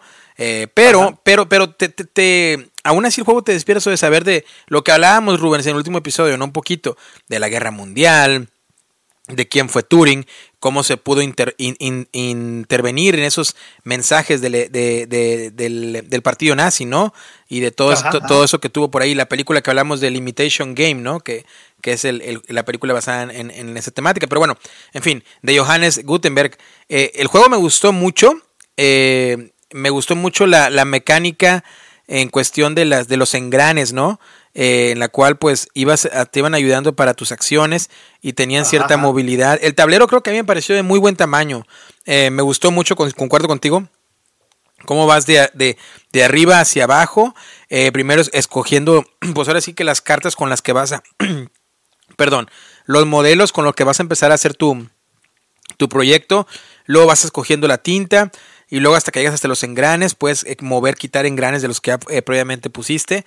Me gustó mucho también los componentes, que ahí es, es un mix para mí. Me gustaron mucho las piezas de madera con las cuales simulas la imprenta o las letras. Esas me gustaron bastante. las letras, ¿no? Las letras. Esas me gustaron mucho. Me gustó que el juego te viniera con cajitas para cada cosa. Eh, eh, me, pareció muy, muy bien, porque lo que ocurre muchas veces con juegos que no traen game trace o ese tipo de cosas, que son insertos de cartón, eh, a veces por lo regular, pues yo los vengo tirando, la verdad, la mayoría, porque luego el juego no cabe, como si los si enfundo el juego, prefiero ponerlos en bolsas tipo, tipo Ziploc, ¿no? no enfundes. Sí, no, cállate. Este, no enfundes. Cállate, cállate. Ahorita hablamos de la basura lúdica. Pero, este, eh, en fin, pero este, este, inserto está muy, muy bien. Y me gustó mucho. Los componentes no me gustó, por ejemplo, y hablaba, les mostraba aquí una imagen, la tinta, eh, el cartón de la tinta. Me hubiera gustado que este juego hubiera costado un poco más de precio, pero para que te hubiera venido volviendo a hablar como, como en lo que referencia que dice Etsy, esto aquí, que son unas gotitas de ah, tinta en colores que vienen impresas en 3D. Y yo creo que son, ¿de qué material serán? Eh, de resina, de resina. De resina, transparente, ¿no? O translúcida. Y, y, pero viene el, color y todo, se ve muy, incluso se pudiera aplicar esas gotitas rojas, no solamente para este juego, sino también como, como heridas, ¿no? De sangre para otros juegos. marcadores de sangre. Como para Bloodborne y todo eso. Pero me hubiera gustado que esto fuera un componente del juego. Eh, fuera de eso, creo que el juego está bien. No lo he probado a. Mira esto, qué, qué bonito se ve. Este, no lo he probado a solitario. Eh, no sé si tú has tenido la, oportunidad de probarlo, Rubens, ¿no? o no te escuché si lo mencionaste. No, no, no. Yo, yo lo, de hecho, solo lo he jugado a cuatro jugadores. A cuatro jugadores. Varias veces, pero al máximo de jugadores. Algo que me gustó mucho es que no es tardado. Entonces, puedes jugarlo muy bien a cuatro y se va, se va rápido, pero lo disfrutas. Es correcto. Y eso, eso me parece que es algo muy interesante del juego, el tema de el apostar eh, en qué, en qué orden quieres hacer o tomar las acciones que tienes disponibles, me pareció parte muy importante del juego. Sí, eh, eh, en fin, también voy para, para terminar y, pasar los micrófonos a Nash. Este, me gustó mucho esto que le estoy mostrando ahorita, que es la mecánica, ahora sí como que de, cierta manera de la subasta, ¿no? En qué, en qué vas a, qué vas a acomodar tus cubitos para ver qué acción vas a hacer principal o, o, cuáles vas a tener prioridad y luego se revelan y vamos a ver quién tiene más en cada sección. Eso me gustó mucho del juego. Bueno, no lo he probado solitario. Lo que sí he probado solitario, a ver qué tal está. Pero siendo competitivo, un juego competitivo de tres, lo jugué a tres jugadores y a cuatro. Eh, yo creo que con lo que yo lo jugué, que fueron más o menos tres, cuatro partidas, sí le doy un, rating de un 3.8, casi pegándole al 4. Creo que si el modo solitario está bueno y funciona bien y te llega a simular eh, que hay otro jugador contigo en mesa, probablemente para mí entonces ya se consolide con un sólido 4 de 5. Pero me gustó mucho el Gothenburg, fue una, fue una, una grata sorpresa. Y pues ya está, ¿no? Fue lo que, lo, lo, bueno que yo le vi y lo poquito de lo malo que ahí le pude notar en cuestión de, de componentes. Nash, ¿tú qué onda? ¿Cómo te fue con el Gutenberg? A ti que también, se creo que lo tienes también, ¿no? Y lo, jugaste por ahí. Sí, amigo, este juego me lo regaló mi mujer. Este, se interesó mucho por la, por la temática, dijo, eh, pues imprenta, a lo mejor, eh, a ella le gusta mucho el manga y ese tipo de cosas, dijo, bueno, pues vamos a, dar una oportunidad de ver qué onda, nada que ver, pero bueno. el, juego, el juego tiene unos componentes, principalmente hablando sobre lo que es la estética del juego, como dices tú, hubiera estado chido lo que vimos ahorita, unas gotitas de colores de resina, hubiera estado impresionante que lo trajera, pero me llamó mucho la atención esas, eh, como vienen siendo las plaquitas esas de madera exactamente, que esas, y literalmente te consigues una, una caja de tinta, de esponja, las presionas y puedes hacer como tipo eh, sellos, ¿no? Con, ellas. El juego está muy interesante. Nada más lo he jugado unas par de veces con mi esposa. No he tenido la oportunidad de sacarlo más a mesa, pero es un juego que nos encantó. Recientemente, cuando abres el juego, yo cuando lo abrí, dije, venía muchas planchas, venía muchas cositas. Cuando estás estroquelando, incluso, por lo menos para mí, me faltó bolsas para meter eh, eh, los tipos de componentes. Ya tuve después que investigar cómo y para eso son las cajas. yo pensé que las cajas eran a lo mejor también para guardar algún tipo de, de pedidos, esas cajitas para guardar algún tipo de pedido, no es para guardar componentes pero el juego está impresionante. A, mí me gustó y no esperaba, la verdad, no esperaba tampoco que nos fuera a gustar. Digo, es un juego que a lo mejor por apariencia se ve como que aburridón, ves el tablero, lo ves muy simple, lo ves sin vida incluso, pero el juego está muy chido. Y sí, sí, sí fue para mí un acierto la compra de ese juego. No, sí, la verdad que, creo que muy bien. ¿Qué, ¿Qué, calificación le das tú a dos jugadores? A mí a dos jugadores me encantó, también es un 4. Para mí, dos jugadores rapidito, fácil, sencillo. Y pues no, no, no. Yo creo que entre cuatro, no sé, Rubens, que tú lo has jugado, tú, Derek, a tres, es un poquito más tardado. Pero a nosotros nos pareció súper rápido a dos jugadores. Sí, Estábamos este, en, nuestras acciones. me parece, me parece que se puede jugar muy rápido, ¿eh? Sí, ¿cuánto duró, su, ¿cuánto duró por ejemplo, mi partida? Yo me acuerdo que las, las que he jugado, yo no creo que ninguna haya pasado más de una hora veinte, eh, tres jugadores. Sí, exacto. cuatro jugadores, cuatro jugadores, una hora, una hora y media, no más de eso. Digo, ya sabiendo el juego, ¿no? no quitando la parte de enseñar. Sí, sí, o sea, la partida probablemente fue una hora, una hora veinte de jugadores, una hora y media, una, una hora cuarenta dijiste tú, Rubens, eh, y Narciso dijiste 40 minutos. Creo que está muy bien para hacer un euro, pues, de cierta complejidad, no media pesada, porque hablabas cuando diste la ficha, eh, la complejidad estaba de 2.6 sobre 100, casi 3, ¿no? Subiéndolo. Y, creo que está, no está mal la duración, y porque si sientes que todo el juego estás planeando y, viendo qué vas a hacer en tu turno. Entonces, no creo que, tenga mucha pérdida de tiempo o pérdida de intensidad por ese lado, ¿no? Y algo padre también es que eh, te, te, pasa muy seguido que te quedas a un recurso de poder hacer algo más, ¿no? Y entonces dices, bueno, ni modo. Se, perdí esta, pero en la siguiente me recupero. Sí, así es. ¿Otro, ¿Algún otro comentario, Nash, sobre el Gutenberg? ¿Estamos bien? No, amigo, estamos excelentes. Le digo, es un juego que si tienen también la oportunidad de jugarlo, pruébenlo. el juego está muy padre. Bueno, a mí me gustó, te digo. Desde que lo abrimos, lo seteamos, dijimos, es algo, bueno, es que también de esto cabe para otro tema de podcast. Cuando descubres un juego nuevo, esa emoción esa emoción que sientes de, de, jugar algo muy diferente a, la a los juegos de zona de confort que juegas. Normalmente, por ejemplo, que yo juego con mi pareja, este, jugamos mucho juego un poquito este, así, facilito, familiar, este, para nada más para, para echar unas retas, ¿no? Pero ya cuando sacas un juego así y estuvo un poquito más complejo de lo que estás acostumbrado, bueno, la emoción es, es muy, y la sensación es muy diferente. A mí me encantó. Sí, no, está bien. De hecho, con, con, con, el review que trajo Rubens a mesa, la verdad ya me dieron ganas de sacarlo, así que igual, si no es, si no es mañana pasado, este, bueno, porque ahora tengo que editar mañana los podcasts, eh, eh, yo creo que sí lo, lo, saco a mesa esta semana sin falta. Eh, así que sin más, pues, les voy a contar una historia, voy a no alargarme mucho, les pregunto, ¿saben ustedes quién es o quién fue Hugh Glass? ¿Les suena el nombre? Hugh Glass. No. Nash. Negativo. Negativo. Negativo, amigo. Ahí te va. Hugh Glass eh, nació en Pensilvania en 1783 y murió en Dakota del Norte, que así que ahora sí les doy el fun fact, yo viví unos un par de meses en Dakota del Norte antes de llegar aquí a Indianápolis, pero bueno, lugar fríísimo. Eh, 1833. Fue un hombre de la frontera estadounidense, cazador de pieles, comerciante, cazador y explorador conocida por su, conocido por su hazaña de supervivencia en el oeste de Estados Unidos en el primer tercio del siglo XIX. Se sabe muy poco de él, pero hubo un evento que, que lo hizo muy, muy famoso y que de hecho ese, event, ese evento famoso lo sacaron en una película reciente que me gustó mucho les voy a decir cuál es, cuál es el, el, evento, ¿ok? Eh, Glass es famoso sobre todo por haber realizado un viaje a través de las regiones salvajes después de haber sido atacado y herido a muerte, casi casi, por una osa grizzly. Eh, y pues él, eh, obviamente para obtener estas pieles, por lo regular estaba en zonas del país eh, americano, o norteamericano más bien dicho, en las cuales pues eran zonas muy frías, muy heladas la mayoría del tiempo del año, al, punto de, de, aires gélidos, de nieve, de hielo, y, y, pues esa fue su hazaña más famosa, ¿no? Hugh Glass, que pues él tuvo una batalla con una osa grizzly y pudo sobrevivir. ¿Les suena esto a algo, algo eh, ya más o menos conocido? ¿Empiezan a sospechar o aún no? Eh, ¿Vas a hablar de una película? ¿La película? Ah, ah, ¿De, cuál película estoy hablando? ¿La de Leonardo DiCaprio? ¿La pelea contra el oso?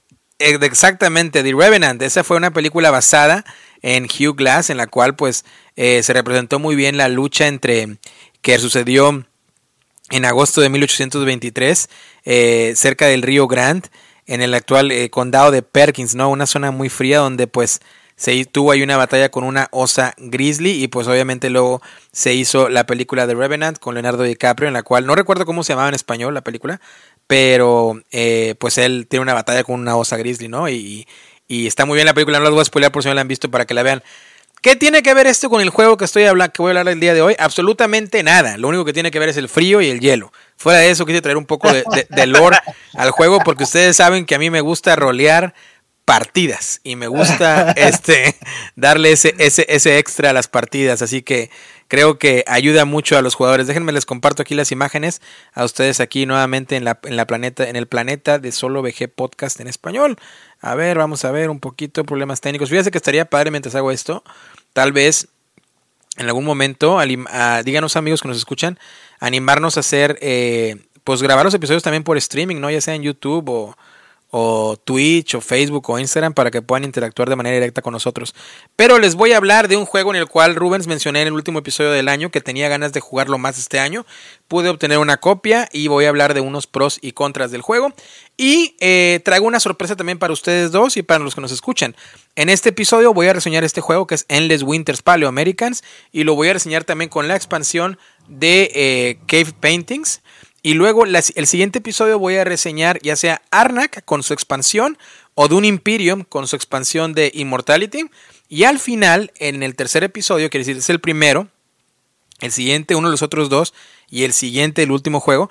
En, el, en ese episodio voy a, dar mi opinión, cuál de los tres juegos es el mejor para solitario y competitivo. En, general, cuál es el mejor, porque sé que mucha gente compara estos tres juegos y casi casi como una competencia entre ellos. Así que esa es mi, sorpresa del inicio del año, ¿no? Endless Winter tiene una, eh, fue un juego que salió en 2022. Tiene un rating de 7.9 en la BGG.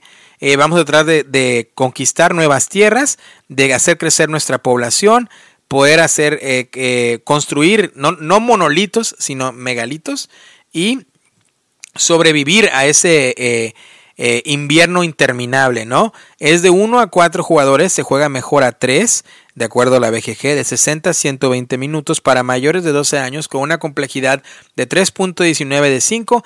El diseñador es Stan Kordonsky, que es el mismo diseñador, hablábamos anteriormente, Rubens, mismo diseñador de Lockup, mismo diseñador de un juego que me gustó mucho que es el Resurgence, mismo diseñador del Rurik, mismo diseñador de All West Empresario, eh, de, en fin, del Dice Hospital también. Entonces, sus juegos están teniendo mucho peso, ¿eh? Y poco a poco, como lo mencionaba en el podcast en inglés, eh, se está convirtiendo en uno de mis diseñadores top. Ahí al ladito de Adam Kwapinski, ¿no? Entonces, eh, hasta ahorita todo va muy bien. En fin, el artista, no lo puedo dejar eh, pasar. Mijalgo Dimitrevsky, también conocido como Demiko, que es el mismo arte de Raiders of the North Sea, Paladins, Viscounts, Architects, todo ese arte maravilloso pues es el mismo, el mismo artista, ¿no? Y el publicista es Fantasía Games. ¿Qué vamos a hacer, Rubén Sinash? ¿Qué vamos a hacer en el Endless Winter, en ese invierno interminable, eh, siendo paleoamericanos? Pues bueno, básicamente ahora sí como que en un nutshell, ¿no? Así como que englobado rapidito sin ser un tutorial, es una colocación de trabajadores con manejo de, cartas, eh, con manejo de recursos, con deck building, con eh, área control, en el cual vas a estar en un lado haciendo el área control, en dos tableros de hecho. también un set va a tener mecánicas de set collection con los animales. ¿Cómo funciona esto? Bueno, pues vamos a empezar con nuestro tablero y en este tablero va a haber cierto número de campamentos que van a evitar que obtengamos cierto número de recursos. También va a haber unos espacios para poder colocar unas piedras que nos pueden dar eh, unos bonus al final de las rondas. Y también vamos a tener un espacio que está bloqueado por unos megalitos o monolitos, no unas piedras que queremos construir. Les voy a hablar del juego base rapidito y luego agrego la expansión y luego os doy mi opiniones. Eh, tenemos un tablero principal donde hay cuatro lugares a donde ir, depende de lo que queramos hacer. Hay un lugar donde podemos colocar a nuestro trabajador para poder empezar a poner campamentos y moverlos, otro donde podemos empezar a reclutar gente, en cierta manera se traduce a, a tomar más cartas para agregarlas a nuestro mazo, para que también esas cartas nos den puntos de victoria. Otro lugar en el cual podemos reclutar, eh, eh, perdón, eh, poder, ya dije lo de mover los campamentos, reclutar personas. Hay otro lugar que también nos va a permitir poder reclutar a, a, los, a los cartas que podemos tener en común, ¿no?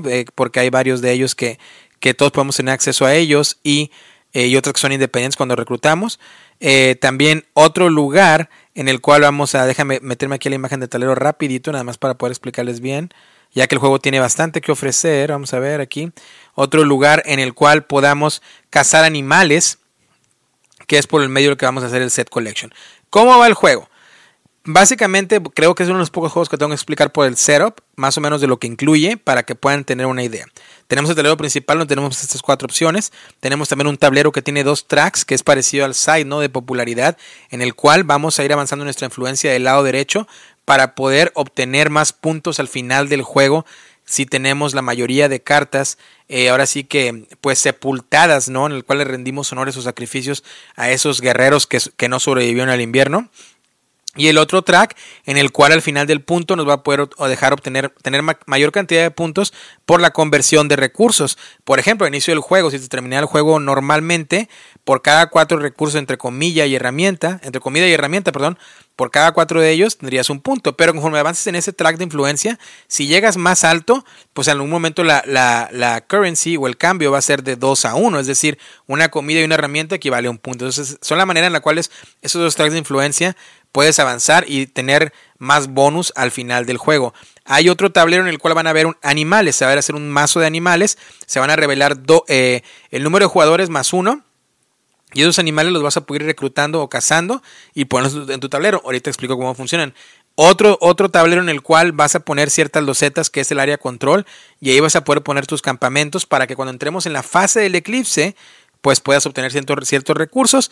Y por último, otro tablero en el cual tú vas a ir poder construyendo estos megalitos o monolitos con los cuales cada vez que los pongas pues vas a obtener otros beneficios y aparte si logras construir monolitos sobre monolitos vas a poder también hacer unos combos de puntos muy interesantes que te van a poder ayudar seguramente a obtener eh, una victoria o un buen puntaje durante el juego. Cada personaje va a iniciar con un mazo de cartas predeterminado y el juego se va a jugar en cuatro fases. Las primeras dos fases va a haber un mercado de cartas en las cuales todas las cartas van a tener un punto de victoria y también van a tener ciertas habilidades que puedes hacer durante tu turno.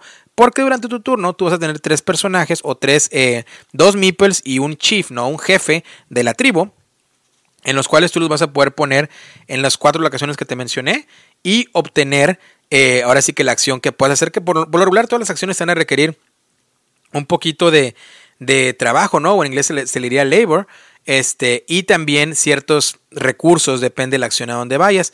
Ya que mandes a tu personaje ahí, vas a utilizar cartas de tu mano para poder realizar la acción cuantas veces quieras. Y si eres el primero en ir a esa zona, a esa, zona de trabajadores, pues aparte vas a obtener un beneficio extra que solamente el primero que vaya a cada una de ellas, pues lo va a obtener. Por ejemplo, en la primera donde vas a reclutar eh, más, pues gente, ¿no? Para tu tribu, si eres el primero en ir ahí, lo que vas a poder hacer tener como bonus es que puedes subir o escalar en uno de los tracks una posición, los que te mencioné, para que los recursos tengan una mejor intercambio entre ellos o para poder obtener más puntos de victoria al final del juego, dependiendo de cuántas cartas sacrifiques. Eh, puedes avanzar en uno de esos tracks como beneficio y aparte puedes Ahora sí que sacrificar a una carta de las que hayas jugado que estén en tu descarte quiere decir que la pones boca abajo, de eh, debajo de una carta de, sacrificio. Y conforme vayas juntando más ahí, una, pues vas limpiando tu, tu, construcción del mazo. Y dos, van a ser más puntos de victoria al final del juego. Cada locación va a tener un bonus que puedes obtener si eres el primero en ir ahí. Entonces, tú vas a estar mandando a tus trabajadores a ese tipo de lugares. Lo que tiene interesante el jefe es que ser una miniatura muy muy bonita, eh, el jefe tiene habilidad, tiene una habilidad con la que tú decides iniciar el juego, en la cual si va a ciertas locaciones, aparte va a poder tener otro beneficio extra, independientemente si es el primero en llegar ahí o no. Eh, es el tablero principal, como les dije, cuatro rondas.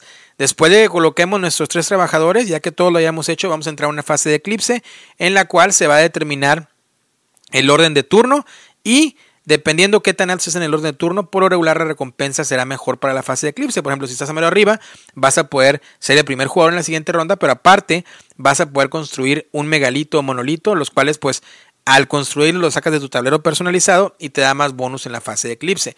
También en la fase de eclipse vas a poder obtener puntos de victoria dependiendo los bonuses que tengas descubiertos en tu tablero y aparte hay una manera en la cual puedes construir un poco de, ahora sí como que piedras, las cuales están disponibles para todos en las fases del juego, dependiendo en qué nivel estés, por supuesto, las cuales vas a poner, poner ahí y te van a dar bonus después, al final de cada ronda también de lo que tengas. Por ejemplo, un bonus sería por cada dos animales distintos, dos puntos. Bueno, pues si tienes sets de seis animales o ocho, pues vas a agarrar puntos, ¿no? Ahí, entonces por así se va.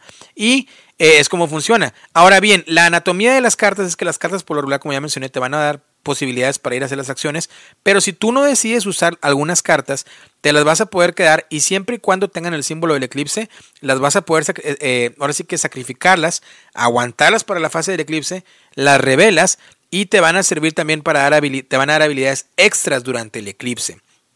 Eso corresponde a colocación de trabajadores y manejo de cartas y construcción de mazo. También dentro de las acciones que, mencioné de poner campamentos es porque en otro tablero vas a poder poner campamentos que te van a dar influencia en ciertos tipos de terrenos. Y el que tenga más influencias durante la fase de eclipse obtiene los beneficios que por lo regular son recursos, puntos de victoria o poder subir en los tracks de eh, ya sea para obtener más puntos al final del juego con las cartas que sacrificaste o eh, para poder hacer el intercambio de recursos por puntos. También otra sección del tablero que vas a poder hacer es eh, irte a cazar, como les dije, el set collection de los animales. Lo interesante de esto es que si en algún momento durante el turno principal, no del eclipse, tú no quieres colocar a ningún trabajador en ninguna de las locaciones porque ya está ocupado, porque no te beneficia nada, lo puedes mandar a descansar y cuando lo, lo mandas a descansar, puedes sacrificar a un animal que ya hayas cazado, es decir, la, la carta la volteas a 90 grados, la pones en otra área de tu tablero pero al sacrificar el animal te va a dar recursos o puntos o te va a dejar subir en el track que en los dos tracks que ya les mencioné, ¿no? Eh, también hay bonus que te van a dejar algunas piedras que por cada animal que tengas sacrificado te van a dar puntos. Entonces por ahí entra un poquito la mecánica y el mix de los combos, ¿no? Eh, y en fin, a grandes rasgos es lo que vamos a hacer por cuatro turnos. Fase de acciones, fase de eclipses, nuevamente, con colocación de trabajadores, manejo de, el mazo de cartas, eh, manejo de los recursos, que también los recursos te dejan usar en caso de que no tengas suficientes cartas para mandar a hacer cierta acción a un trabajador. Tú puedes gastar comida y cada comida por lo regular te da, pues ahora sí como que una mano de obra extra para que puedas mandar al trabajador. Y Aparte el control de área donde mandas a tus campamentos, donde mandas ya a tus, a tus casas, tus chozas grandes, para que también tomen más influencia en ellos. Este, y conforme vayas desbloqueando ese tipo de, de, componentes de tu tablero, pues te va a dar más beneficio el tablero durante la fase de eclipse, como sacar una carta extra para tu mano, porque cada ronda vas a sacar seis cartas, más una extra, pues ya serían siete, ¿no? O las que tengas. Este, y cosas por el estilo, construir megalitos, seguir en el track de las influencias, seguir subiendo, en fin, hay muchos beneficios. ¿Qué agrega la expansión de, de, cave paintings o de pinturas en, en las cavernas? Bueno, este te, llega, te agrega un estilo roll and ride, sin ser un roll, más que nada es un ride. Este es un tablero en el cual lo podemos jugar de manera simétrica o asimétrica, pero todos básicamente vamos a tener la figura de un mamut. Y puedes ir a esa locación extra para poder eh, delimitar una línea entre un punto rojo a un verde, verde a rojo, rojo a gris, negro a rojo, dependiendo, ¿no? El, el, mamut. Y conforme vaya avanzando el juego, en pocas palabras, vas a ir delineando y formando la figura del mamut. Pero el mamut se va a dividir en diferentes partes, es decir, la cabeza, el cuerpo, la cola, las, las, las patas. Y cada vez que logras completar una sección, obtienes beneficios de ahí también. Y también cada punto que puedas conectar al final del juego que estén ahora sí que una línea conectada, pues te van a dar puntos de victoria. Es básicamente lo que agrega la expansión. Ahora de componentes, de, perdón, de los módulos, que es algo que tiene el, juego también. eh, los eh, terrenos para el área control, donde tú pones tus campamentos, hay unos terrenos, o unos losetas, más bien dicho, que son de glaciares o de hielo. Esas por lo regular no tienen, no te dan nada de recursos, nada. Pero con uno de los módulos, tú puedes poner tokens eh, de glaciares o de hielo sobre esas losetas y lo que hacen es que ahora esas losetas pues no están perdidas, sino que cada vez que vas ahí puedes obtener un recurso extra, porque cuando tú pones un campamento ahí, volteas la loseta ya sabes el beneficio que vas a tener y si logras construir una choza ahí, lo obtienes ese beneficio inmediatamente. El otro módulo que agrega el juego es eh, un set de tokens de descanso, los cuales se ponen en el tablero principal y eh, cada vez que alguien va a descansar, puedes coger la loseta que esté medio arriba del montoncito, que por lograr todos tenemos conocimiento de ella, o si no te gusta, pues la pones al final de, la pila y agarras la que está medio arriba. Esto da un poco de, incentivo, ¿no? Para que los jugadores pues se pongan a descansar y puedan tomar esa acción también. Y pues es más que nada como, como ese juego competitivo, así a grandes rasgos. Tiene muchísimo juego que ofrecer, por eso lo estoy hablando así rapidito. Eh, el modo solitario es un mazo de cartas en el cual tú tomas los componentes como si tuviera otro jugador y vas simulando cada, cada turno, cada turno de los tres turnos que equivalen a una ronda, porque tienes tres trabajadores. Eh, en el primer turno, eh, el automa solamente hace dos acciones, en el segundo turno va a ser cuatro acciones, en el tercer turno va a ser seis acciones o seis beneficios, por lo cual logra simular un poquito de la competitividad que tuvieras con otro jugador. Está muy bien desarrollado el sistema de automa, te bloquea bastante en cuestión de colocación de trabajadores y también se mueve por el territorio de área control e influye en todos los tableros que mencioné, a excepción del de las pinturas. En ese no participa nada y lo único que hace es que si tú decides jugar con esa expansión de pinturas, el, eh, la automa inicia con 25 puntos de victoria, más o menos para balancear ahí el juego. ¿Qué me pareció? ¿Qué me, qué, qué me gustó? ¿Qué no me gustó? Ahí les va.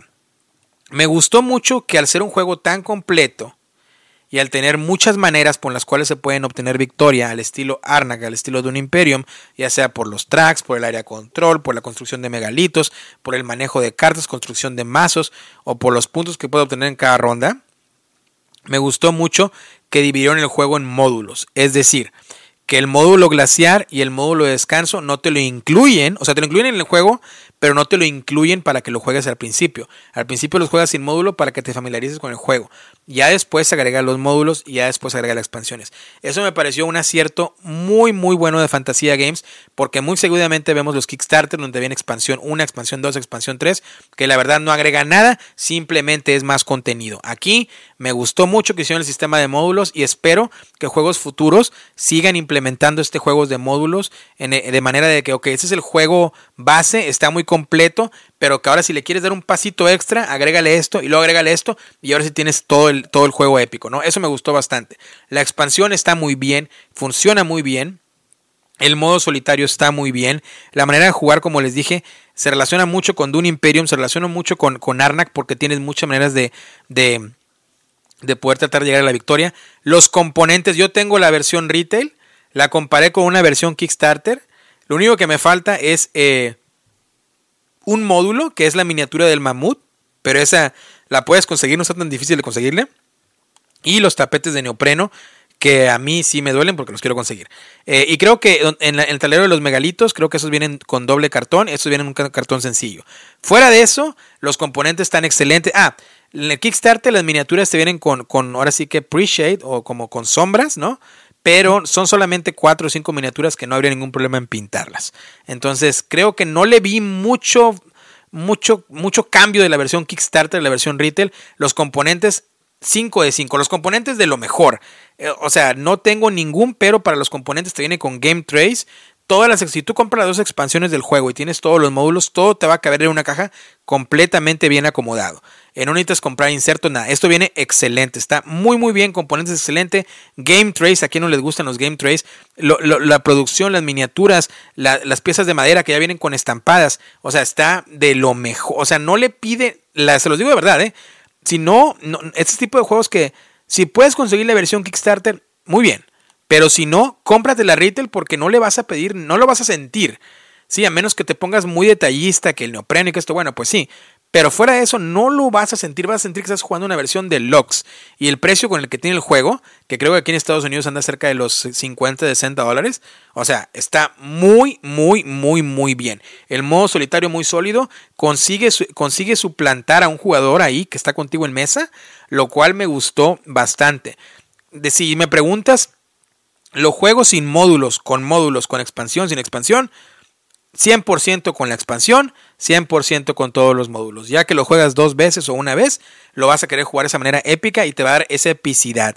Quiero comprarme la expansión de, las barcas, ¿no? De Raft se llama, que simplemente ayuda a que los territorios se vayan conectando por medio de lagos o ríos. Y ojalá pueda conseguir el mamut también, porque el mamut también tiene una influencia en el control de área.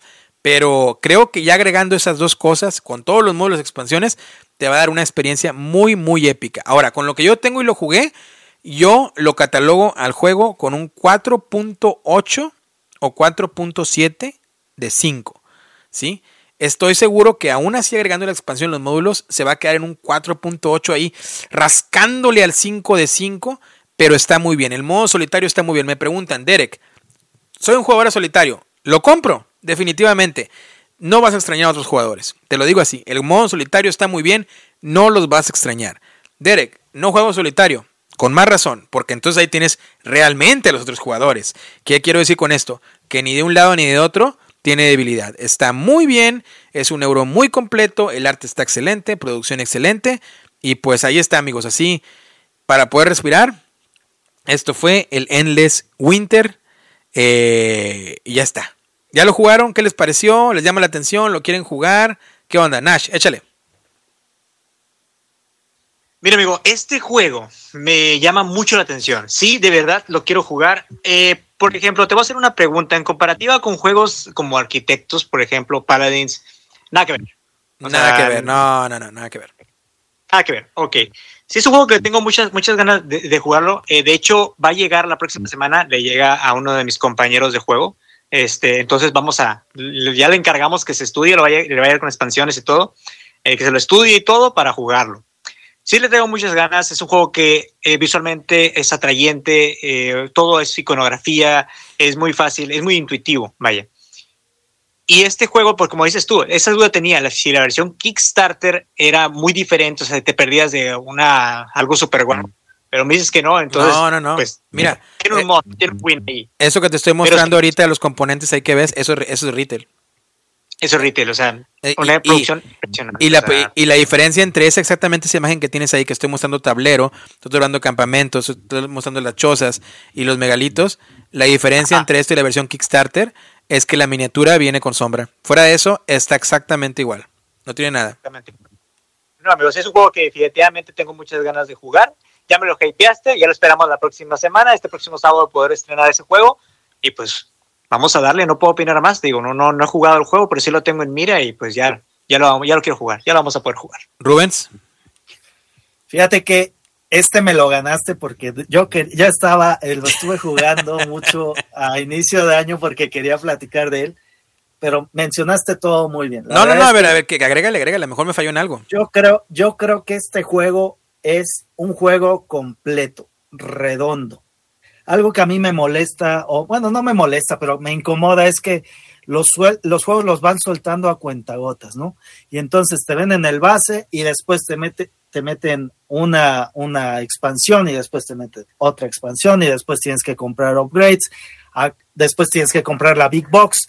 Acá, acá te meten todo en un, desde, un, desde un inicio en un pledge que a mí, yo me lo perdí, la verdad, y hoy me arrepiento yo muchísimo. También, muchísimo. Porque yo, yo difiero un poco, yo ya lo jugué con todo lo de Kickstarter y sí hay diferencia. De entrada, el tema de la, de la Big Box, eh, a mí me encantó, que todo te quepa en la caja, la, la, la, textura de la misma caja, sé que, sé que es, va a sonar ya muy picky, pero pero hasta la caja tiene textura. Oye, pero espérame, pero espérame, pero en la caja que tengo yo cabe todo y bien.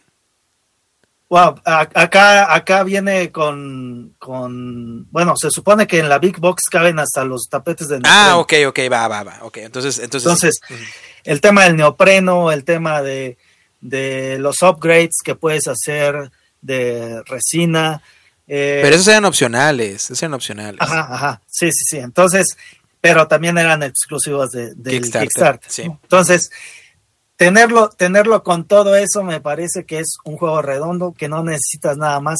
Evidentemente, por el éxito que está teniendo, seguramente habrá más, pero, pero eso lo considero un juego redondito. O sea, ya tienes toda la experiencia, todo lo necesario desde un inicio. A mí me pareció eso maravilloso.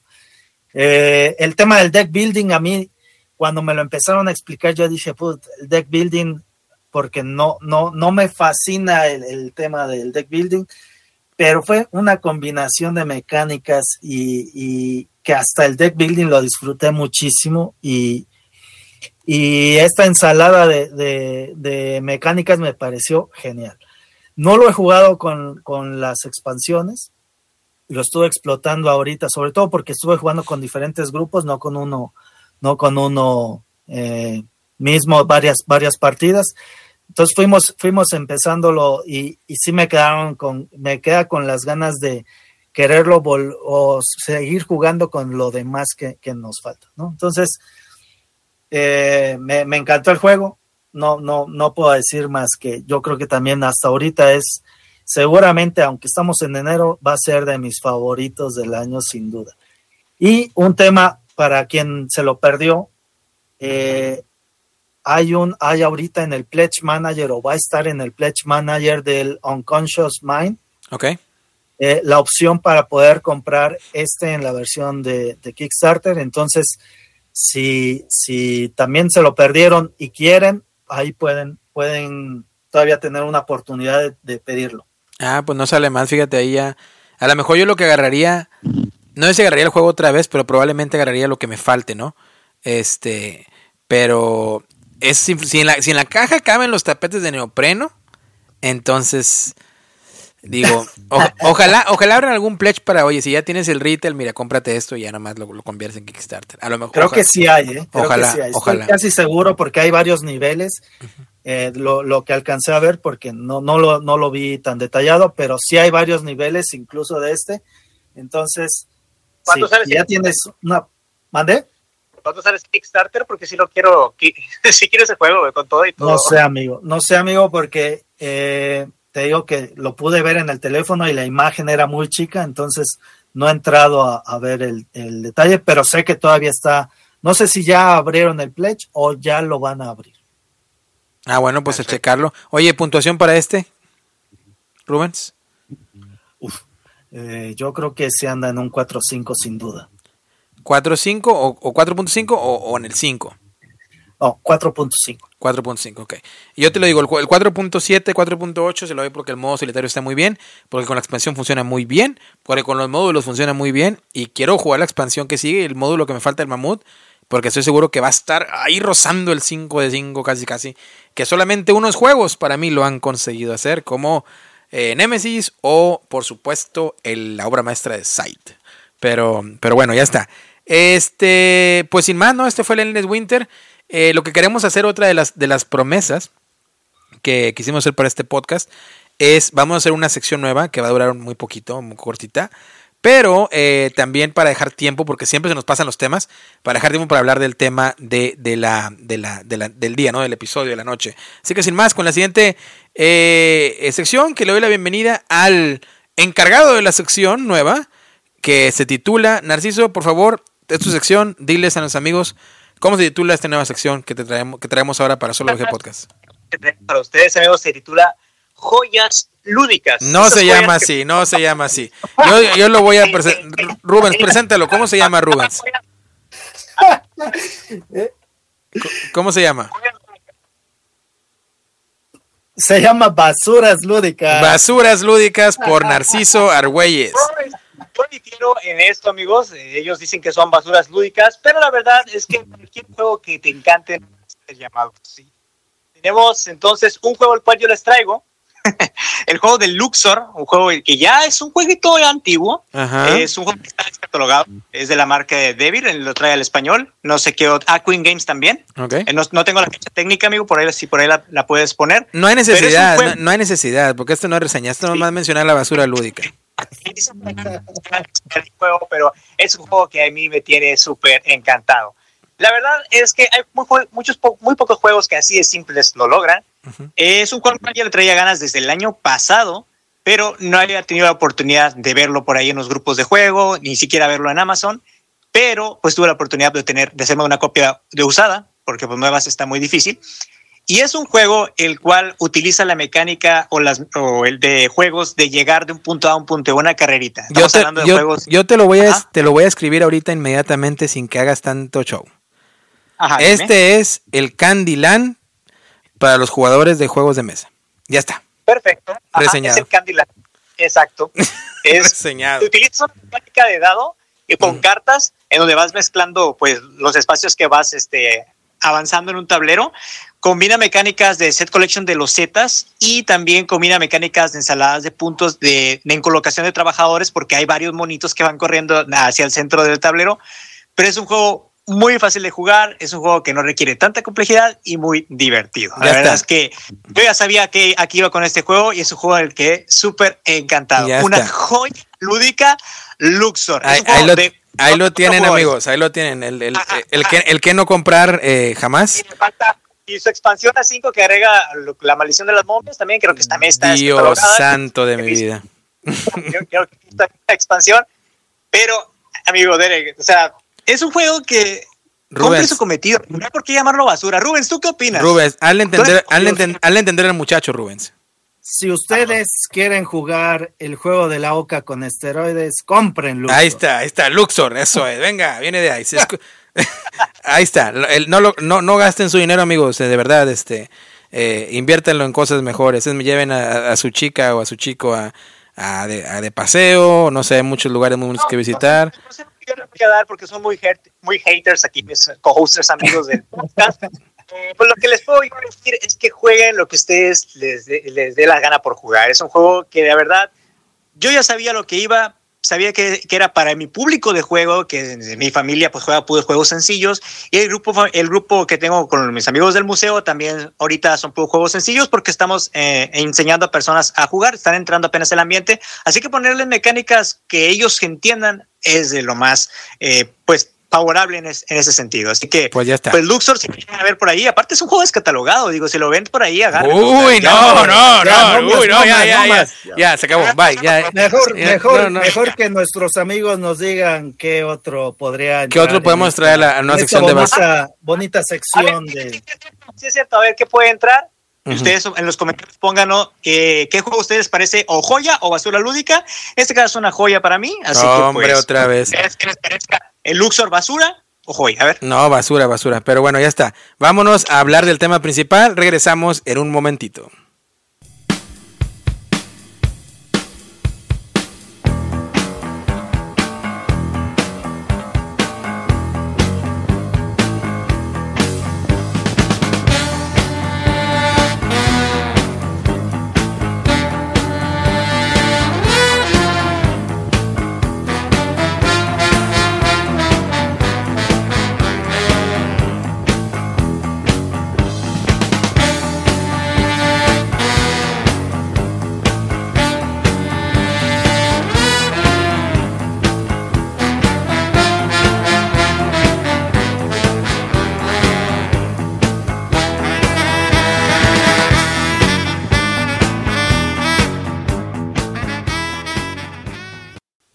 Cuando hablamos de juegos de mesa, obviamente hablamos de mecánicas bastantes veces, ¿no? Hablamos de temática bastantes veces, hablamos de el tipo de jugadores, ¿no? Aquellos jugadores que eh, incomodan o, que da gusto jugar con ellos, ¿no? amistades, familiares, em, diferentes tipos de, de audiencia para los cuales los juegos están, pues ahora sí que diseñados, ¿no? O pensados eh, lo hablaban eh, Narciso hace poquito de, en, la, basura lúdica, ¿no? Del, Luxor, eh, para aquellos que pues todavía pues no entran mucho, según él, la audiencia, para, para personas que están iniciando, pero yo no les pondría ese tipo de basura, pero bueno, no, no eso no es el tema.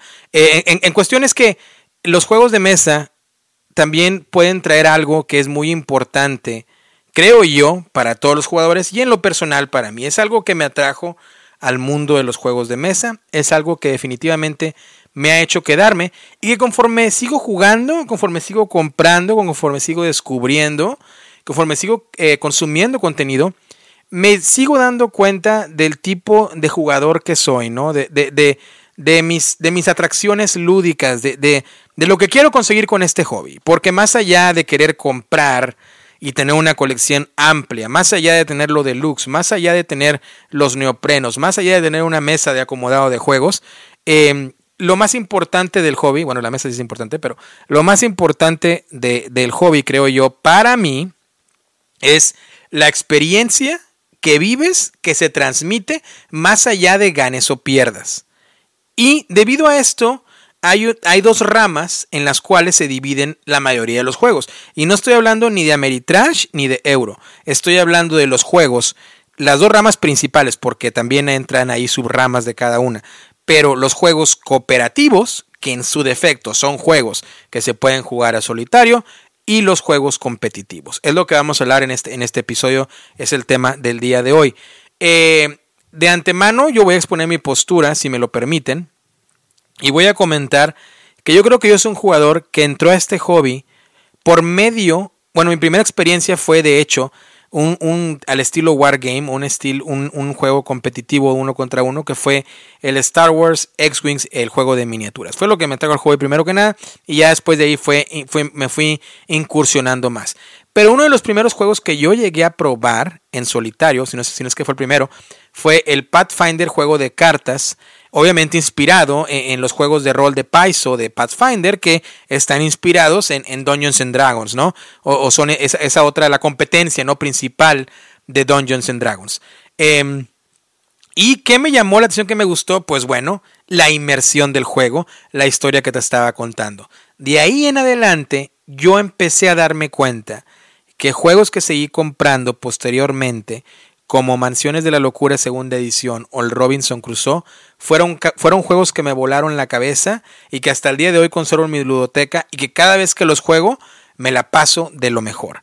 A mí me gustan juegos que te cuenten algo, juegos que tengan una narrativa, juegos que tengan una inmersión, juegos que me transporten a esa película que estoy tratando de conseguir, juegos que desde un principio me den un preludio a lo que va a ocurrir, empieza el juego, se desarrolla el clímax y termina con una conclusión ya sea abierta o cerrada, pero la cual te dan ganas de volver a traerlo a mesa. Y no solamente eso, sino que pase tiempo y te acuerdes de esa partida, te acuerdes de esa vez, te acuerdes de quién murió, cómo ganaste, cómo perdiste, fue tirada de dados, fue de cartas, quién lo hizo, probablemente alguien que ya no está, a lo mejor a veces contigo compartiendo el hobby. A lo mejor ya no estar tampoco en este plano terrenal, pero te acuerdas de esa experiencia y te hace volver a vivir. Y para mí eso fue lo que me hizo quedarme en el hobby. Por eso yo lo menciono muchas veces, por ejemplo, el Némesis, porque es una película, es algo que te está contando. Dentro de las ramas cooperativas también hay juegos que se pueden adaptar completamente a cooperativo o semi cooperativo. Por ejemplo, me acuerdo mucho de varias experiencias del Dead of Winter que he jugado sin saber si hay una traidor o no traidor, o traidor o no traidora, pero casi casi se va contando la película. En cambio, por ejemplo, si me dices, oye, ¿te acuerdas de la partida de Teotihuacán que hiciste hace seis meses?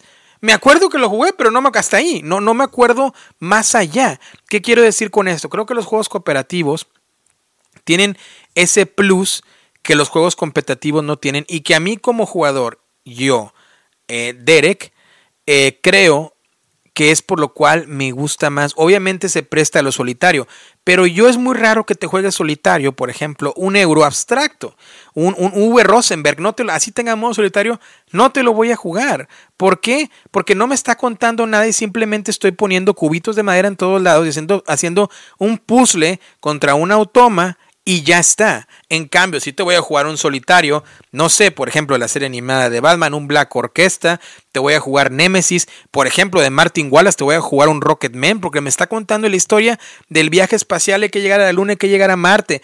Te puedo jugar un Spirit Island, te puedo jugar un X-Men Mutant Resurrection, que estuvo muy flojón, incluso el Origins de Adam Kwapinski, que siendo un negro, pues también más o menos te está contando la temática futurista eh, entre ciencia ficción y no de las civilizaciones. Un First Martians, por supuesto, un Robinson Crusoe, ya lo mencioné. Te puedo jugar eh, juegos que transmitan un poquito de la experiencia y la historia. Eh, la muralla china, The Great Wall. El Cthulhu de May no se diga, los Arkham Horror, el Eldritch Horror, las mansiones de Manes que lo dije, los juegos de Resident Evil, el Señor de los Anillos, el, el Aventuras por la Tierra Media, eh, el Side, que también te va contando un poco con la, con la cuestión de, la expansión de Fenris, obviamente los Gloomhavens, obviamente los Legendary, como los de Encuentro, como los de Alien, Depredador, 007, eh, X-Files, que no es Encounter, bueno, es Encounter, pero el Marvel, que no es Encounter, por ejemplo, que también se juega muy bien, te está contando algo. Es, en fin, creo que es algo que tienen eh, algunos juegos que mencioné que no son plenamente cooperativos, pero que al tener un modo solitario y te meten más narrativa y te meten historia, funcionan bien. Después de esto, los competitivos sí me gustan y los disfruto, siempre y cuando tengan una historia que contar. A mí me pones un juego abstracto, probablemente el azul te lo disfrute mucho, pero fuera de eso, lo voy a jugar por educación lúdica y probablemente me la pase bien y hasta me ha tocado ganarlos, pero no es lo mío y creo que ahí es donde el hobby está un poquito flojito, ¿no? E, en el querer preocuparte más por las mecánicas y la innovación en mecánicas y dejar de lado el arte y la narrativa que un juego cooperativo por lo regular te transmite. Entonces, también entiendo que hay veces, por ejemplo, cuando son juegos narrativos, a veces te pueden incomodar en la mesa, que espérame, tengo que leer esta hoja y contarte qué pasó con la historia, pero ahí también creo que es falta de, del, del, del, eh, del, del, plus, ¿no? Del punch del, del, jugador que está haciendo eso. Porque creo que es una gran responsabilidad del jugador que está haciendo eso. Aquel jugador que te va a llevar la narrativa tiene la responsabilidad un poquito, sin caer en la exageración, pero un poquito en medio rolearlo para meter a los demás jugadores en esa inmersión. Entonces, ese es mi punto respecto a los cooperativos.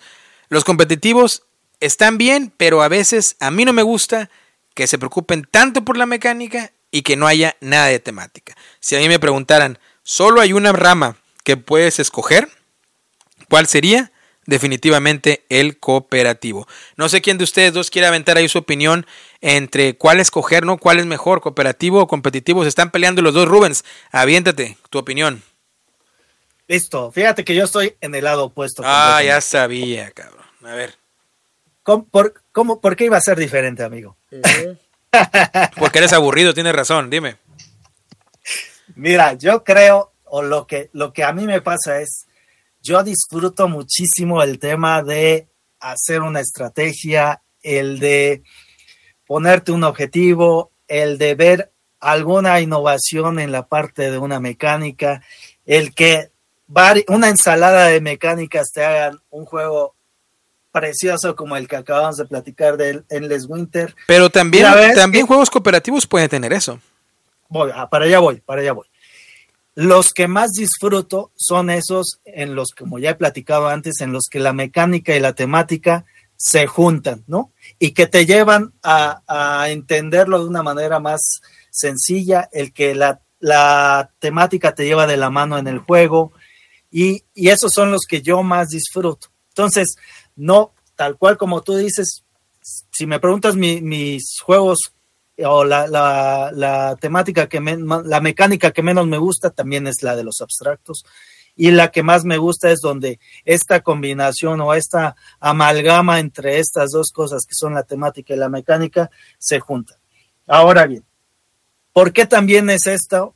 Porque para, para disfrutar un, juego eh, cooperativo necesitas tener el grupo adecuado para lograrlo. ¿A qué me refiero?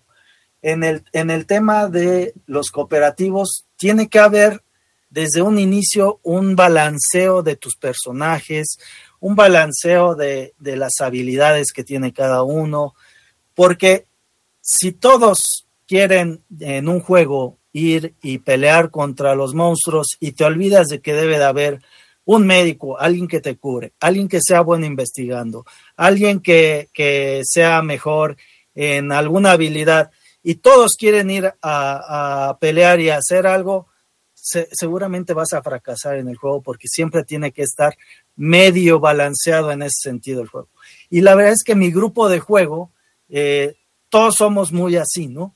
Si tú pones un cooperativo y ya sabes con ese grupo de juego que nadie va a querer ser un médico o, un, alguien que, que, cure, alguien que restablezca niveles, nadie va a querer. Todos van a ir a querer la acción, ¿no? Entonces, depende mucho también del juego. Creo que disfruto mucho también los, los, los cooperativos, estos narrativos con historia. Los disfruto mucho y los juego sin ningún problema, pero con el grupo adecuado con el grupo, con un grupo donde seguramente van a comentar igual lo del tema del jugador alfa, donde te, te da en la torre el juego, donde eh, no deja pensar a la demás gente, donde trata de imponer y donde más esa experiencia se ve completamente eh, apabullada por una persona, pues tampoco lo vas a disfrutar. Entonces, eh, por ejemplo, las, las mejores, la mejor eh, partida que yo he tenido de un Nemesis fue tal cual una donde todos nos fuimos cada uno por su lado sin, sin hacer nada del cooperativo.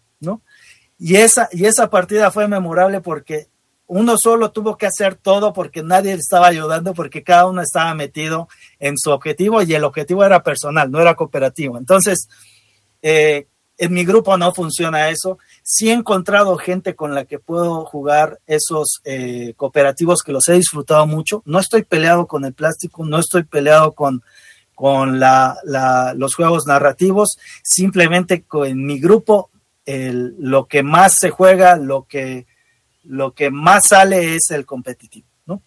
El tema del solitario eh, es uno de mis propósitos para este año empezar a a, ahondar más en esa parte porque voy a tener menos tiempo para jugar y por lo tanto, pues sí quiero empezar con la parte de, los solitarios y veo que la parte de los de los cooperativos, pues puede funcionar o se puede apegar más a, a, a, ese esquema, ¿no? Pero no estoy peleado con ninguno, solo que sí disfruto mucho más los competitivos por mi círculo eh, con el que juego la mayoría de las veces.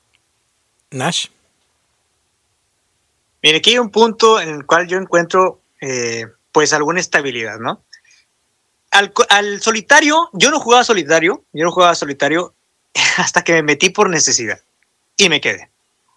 Los juegos en solitario te brindan esa experiencia, principalmente para desde el, desde el inicio de setear el juego y aprenderlo a jugar por tu cuenta, sobre todo si el juego tiene modalidad solitario en competitivo, lo seteas, te pones a jugarlo tú solito, a, a, checar la mecánica, incluso puedes aventarte, que eso me encanta, que los juegos solitarios tengan una campaña que seguir. Claro que estoy al favor de que la, el juego traiga esa historia, esa narrativa, esa ambientación. No por nada me encanta Calabozos y Dragones, que también o sea, me encanta ser máster de esas partidas y llevar a los jugadores a bueno, través de ese mundo. Que pero ahí, que estás, ahí estás hablando de juegos de rol. Ahí no estoy hablando. De... Ajá. Ajá, ajá, para allá voy el juego de rol también viene siendo algo cooperativo. Mm, uh -huh. No. Pero a mí lo que me encanta del de, de solitario es eso, de que tú tienes la posibilidad de entender un juego, sobre todo que a mí me toca ser una persona que enseña los juegos de mesa. Me toca ser esa persona al cual se chute los manuales y esa persona al cual lleve el juego también.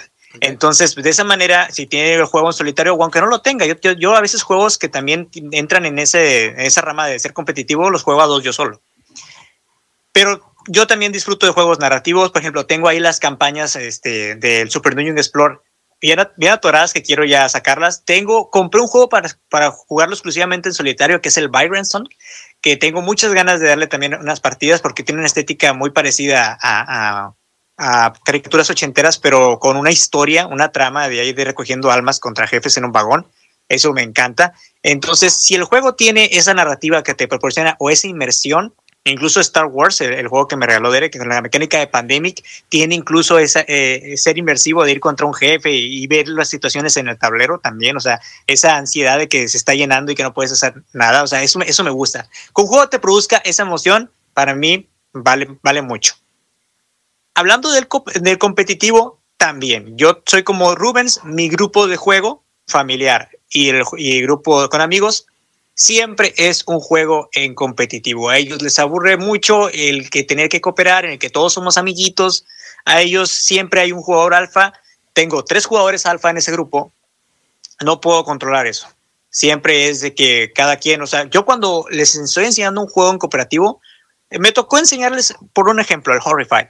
El Horrify tiene una mecánica eh, de cooperativa en el cual todos tenemos que ir eh, haciendo cositas, o por ejemplo, yendo a ciertos lugares para ir por cositas, para ir a otro lugar para derrotar a un monstruo. En este caso era un caos. No, no le hagas así, es que te estoy diciendo que esta es la mejor opción. Hazme caso, porque para, para, para que el juego sea más rápido y lo acabemos más rápido. O sea, no es el chiste que lo acabe rápido, el chiste es que disfrutes esa experiencia, que te metas en el juego. Pero al tener jugadores que son eh, de ese tipo, pues es imposible. Realmente yo pienso que naces, si, si naces en un grupo de juegos de mesa en el cual les encanta el cooperativo, la llevas de gane para mí, uno de los cooperativos que me encanta es el Zombicide. Esa experiencia inmersiva, sobre todo el Zombicide, que es el Zombicide medievo. Esa experiencia inmersiva en el cual estás como que roleando tu personaje incluso, que te metes a un mundo de, medieval con zombies, para mí es un hit. Pero cuando tienes ese tipo de personas que se te atraviesan en las partidas y que empiezan a mostrarse alfas, pues no lo puedes disfrutar. El competitivo para mí es importante porque demuestra que tienes eh, pues esas eh, técnicas, a mí, a mí, me gusta llamarle ese tipo de estrategias contra otros jugadores que brillas un poquito más y que pues al final de, de, cuentas viene siendo como una batalla de ego, ¿no? Yo te gané y soy muy fregón en este juego y, y se nota, nos salen a relucir. No, es que eh, ese juego no, porque siempre gano. Tengo un amigo que se la pasa diciendo que él va a ganar todos los juegos, que te va a aplicar una estrategia, un combo, y no le gusta nada el cooperativo, pero sí, sí, él, él, siempre, sácame competitivos, en competitivos en los que les pueda dar una arrastrada. Esa, así, es su, su, su, frase principal. Siento que es este, muy enriquecedor el que juegues competitivo porque sí, saca tu lado este, de jugador ritmo en el que tienes que hacer puntos y demostrar que tu estrategia es la fregona y ganar y ganar. Es bonito ganar, siempre. También es bonito perder cuando aprendes algo de, pero el cooperativo tiene ese feeling, ese sentimiento, eso de, eh, eh, por ejemplo, ahorita lo ponía Derek, el Dead of Winter. Cuando salen situaciones en Dead of Winter en el que tú dices, tengo que dejar afuera a alguien para que se lo, para que se lo traguen los zombies. Por ejemplo, hay una situación y son cartas, no recuerdo porque no tengo bien el juego de Derek y Rubens, pero recuérdenme, es una situación donde es una, una, niña, una niña que no sé si hay que dejarla morir o hay que dejarla, hay que dejarla vivir ahí entra como en conflicto la moral de esa persona de, y no te creía así, vato. O sea, cuando salen esas, esas situaciones en el juego, eso, eso para mí es, es, muy, muy, habla mucho de. Entonces, yo estoy en ese punto medio, yo disfruto de ambos muchísimo.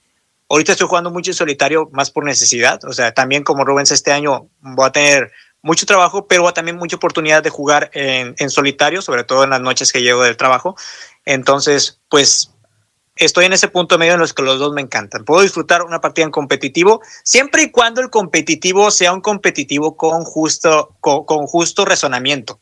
Porque ese es un competitivo de fregar por fregar, tipos juegos como Survive, ah, tipos juegos así, no, amigo. Es como que, ah, es como que nada más te vas contra mí porque soy dueño del juego, nada más te vas contra mí ¿por porque te caigo gordo, no disfrutas esa experiencia y es más cuando esa persona tiene ese chispa que se le unen los demás jugadores y ya, tú eres el, tú eres el juguetito de, de la partida.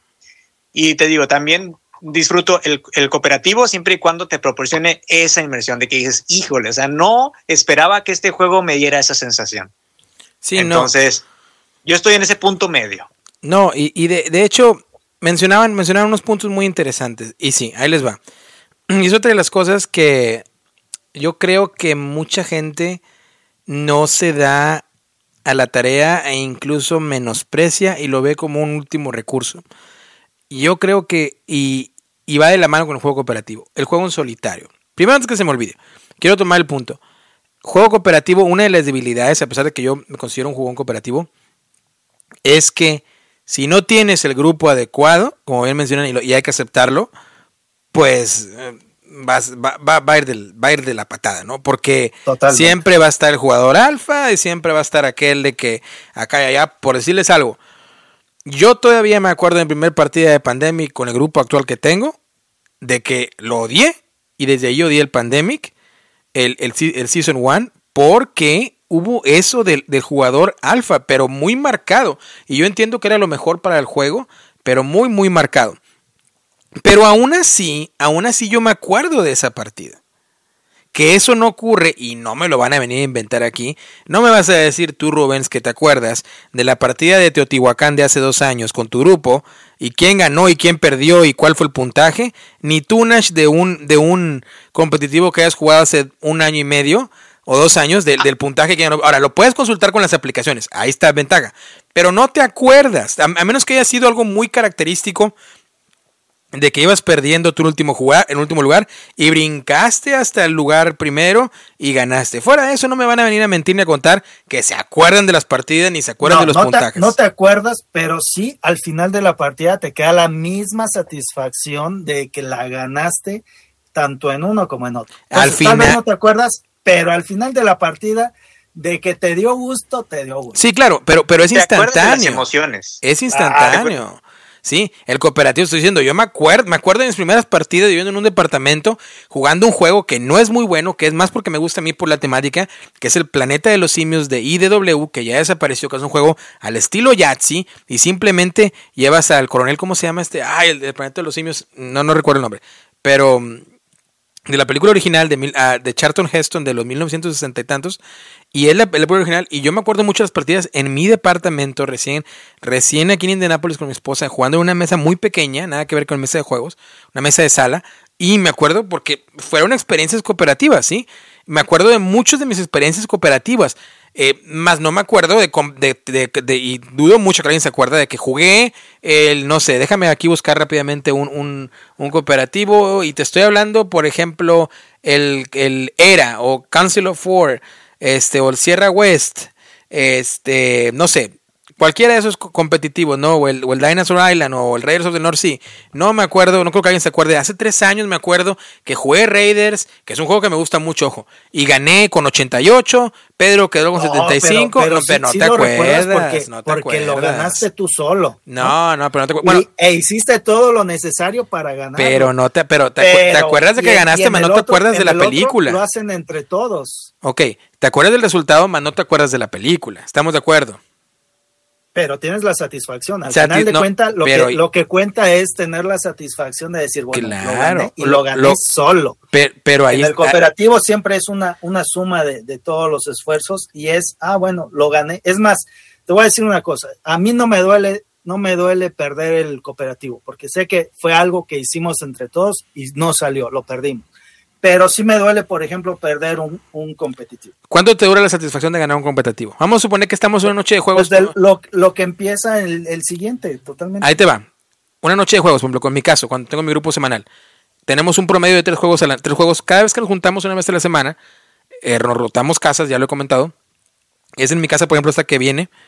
Vamos a sacar tres juegos, probablemente dos competitivos, un cooperativo, porque mi grupo, y eso es lo que voy, se está convirtiendo más y han agarrado un amor incondicional que yo no comprendo por V. Rosenberg y por lo abstracto y a mí me, me mentas la madre con eso, pero bueno, este, pero bueno, les pongo competitivos que a mí me gustan, por ejemplo, acabo de comprar el del 007, el de Spectre, me gustó bastante, es eh, por eh, Lu- Ludi- Ludo Blanc y no recuerdo Bruno Faiduti y todo ese grupo de, de- de diseñadores, ¿no? Está muy bien el juego. Pero bueno, lo que voy es que son competitivos que tienen tema.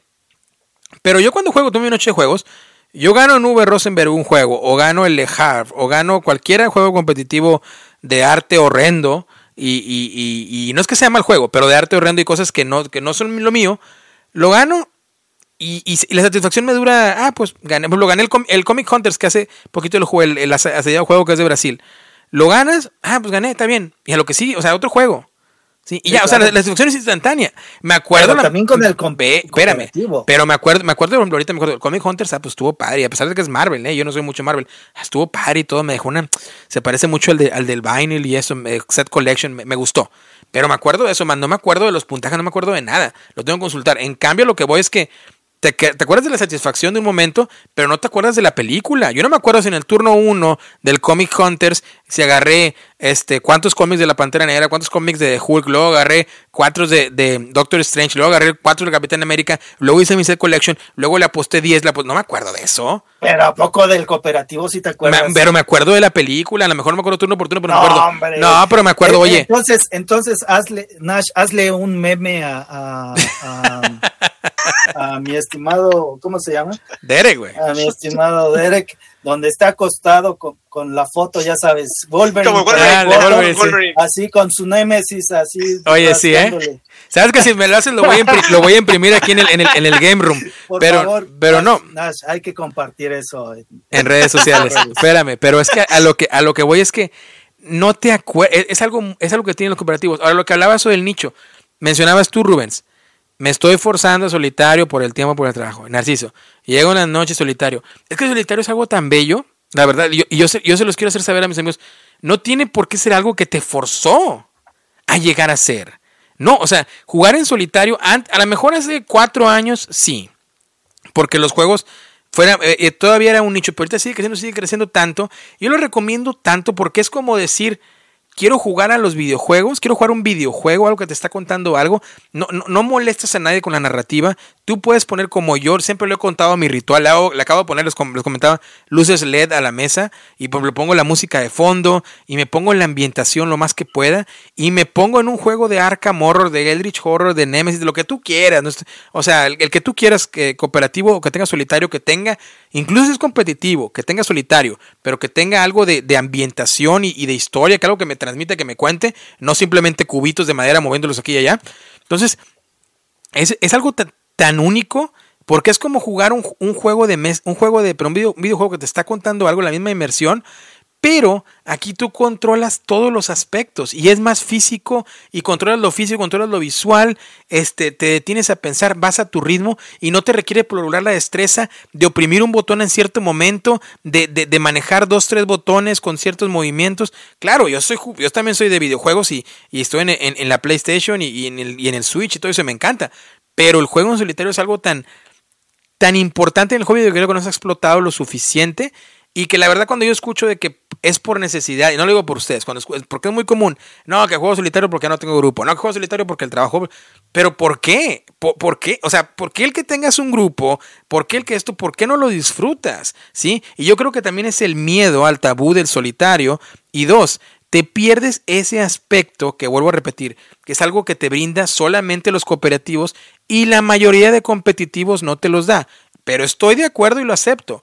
En los cooperativos el alpha player puede ser un poquito de eh, eh, la debilidad, pero mm, a fin de cuentas creo que los cooperativos le ganan a los competitivos en el aspecto de que recuerdas, y le llamo a la película, que recuerdas la experiencia. Tú lo comentabas en el Némesis, fíjate, fíjate en el Némesis, dijiste, están viendo los goles personales, probablemente no sabían si había traidor o no, pero a fin de cuentas se tuvieron que asegurar, a menos que fueras el traidor, que los motores funcionaban, que la nave iba a la Tierra, ¿sí?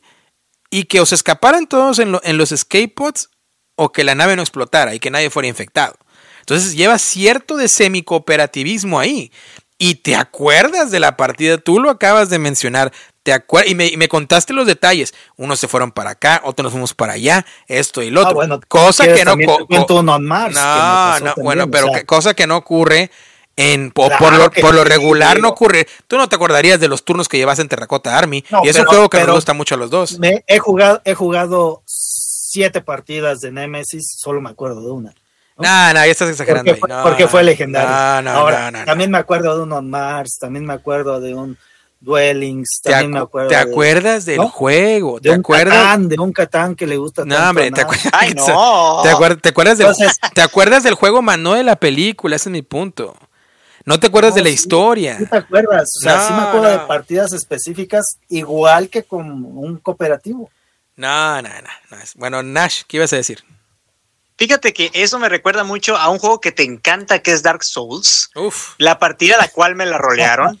Eso es, es- eso es un, es un juego cooperativo y la, y la partida fue ambientada, bajamos las luces, incluso tenía un camarada que se puso un yelmo, entonces este, ahí de Fomi que tenía. Entonces sí hicimos la partida eh, amena a nosotros acá gritando como mensos, Ujú. este, en los turnos de que se movía el, el automa del jefe, Sí. cuando íbamos ahí a derrotarlo. Pero es como dices tú, ese- esa partida la recuerdo mucho y me gustó tanto ese juego que quiero volver a jugarlo porque esa experiencia que yo recuerdo del juego fue muy buena para mí. Así que dije, imagínate, o sea, con un grupo adecuado, los juegos cooperativos pueden funcionar. Y eso que en el juego, eh, que éramos de juegos eh, variados, pero era más tirándole al competitivo. pero esa partida la recuerdo mucho. Y también recuerdo una partida con el mismo grupo de juegos en Blood Rage, donde solamente por tener guerreros en el Valhalla gané. Yo iba perdiendo iba perdiendo a toda. Sentía esa frustración de que mis compas, yo les, no sé yo cómo les salían las jugadas. Yo normalmente soy malísimo en los juegos de mesa. Eh, trato de mejorar, pero siempre me salen con alguna cosa que yo no tomo en cuenta. Se me van mucho las cabras en ese sentido.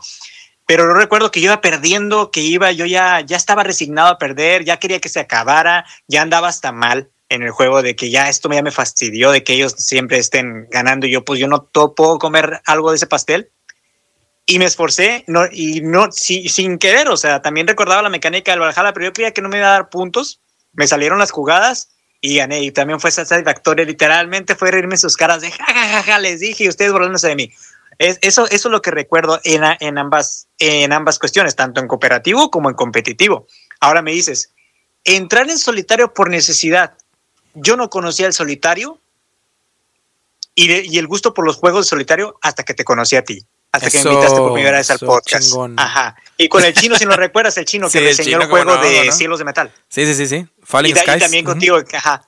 Dije, no manches, o sea, jugar en, en solitario también tiene, tiene su nicho. Eh, dicen muchas personas, para jugar solitario mejor agarro un videojuego y me cruzo, no sé, una partida de Witcher o agarro por ahí eh, un juego, eh, por ejemplo, el Assassin's Creed, jugar en solitario. Pero también, o sea, derecho Buenos no juegos. Es lo mismo. Yo entiendo, no es lo mismo no es lo mismo que tú lleves eso, incluso dejar el juego pausado, dormirte con esa experiencia de juego, a lo mejor hasta soñarlo. Como dices, tapas la mesa, lo dejas seteado y mañana continúo, ya es muy tarde, y tú vas llevando tu historia a tu ritmo. Eso le aplaudo bastante al cooperativo de solitario. o sea, eso como dices tú, no tiene punto de comparación. Tú mueves tus monos, incluso, hasta incluso, no se debe, pero incluso hasta puede ser un tipo de trampa, hacer un tipo de rewind oye, me mataron. ¿Y qué pasaría si yo hubiera hecho esto? ¿Qué posibilidad tenía si yo hacía esto? Ok, ya me mataron en el juego, pero regreso a la partida. ¿Qué posibilidad tenía yo de hacer esto? Que, si hubiera utilizado este ítem o esta carta en vez de esta, hubiera cambiado de nueva partida. Hay juegos que tienen, por ejemplo, el, yo cito mucho el Charterstone, que tiene varias eh, bifurcaciones de finales, que tú no sabes, que, por ejemplo, si vas a acabar en rey bueno o en rey malo, y te dices, ¿sabes qué? Te hiciste malo o te hiciste bueno, y tiene varios finales que al final tú no los exploras, es competitivo igual, pero al final no los exploras.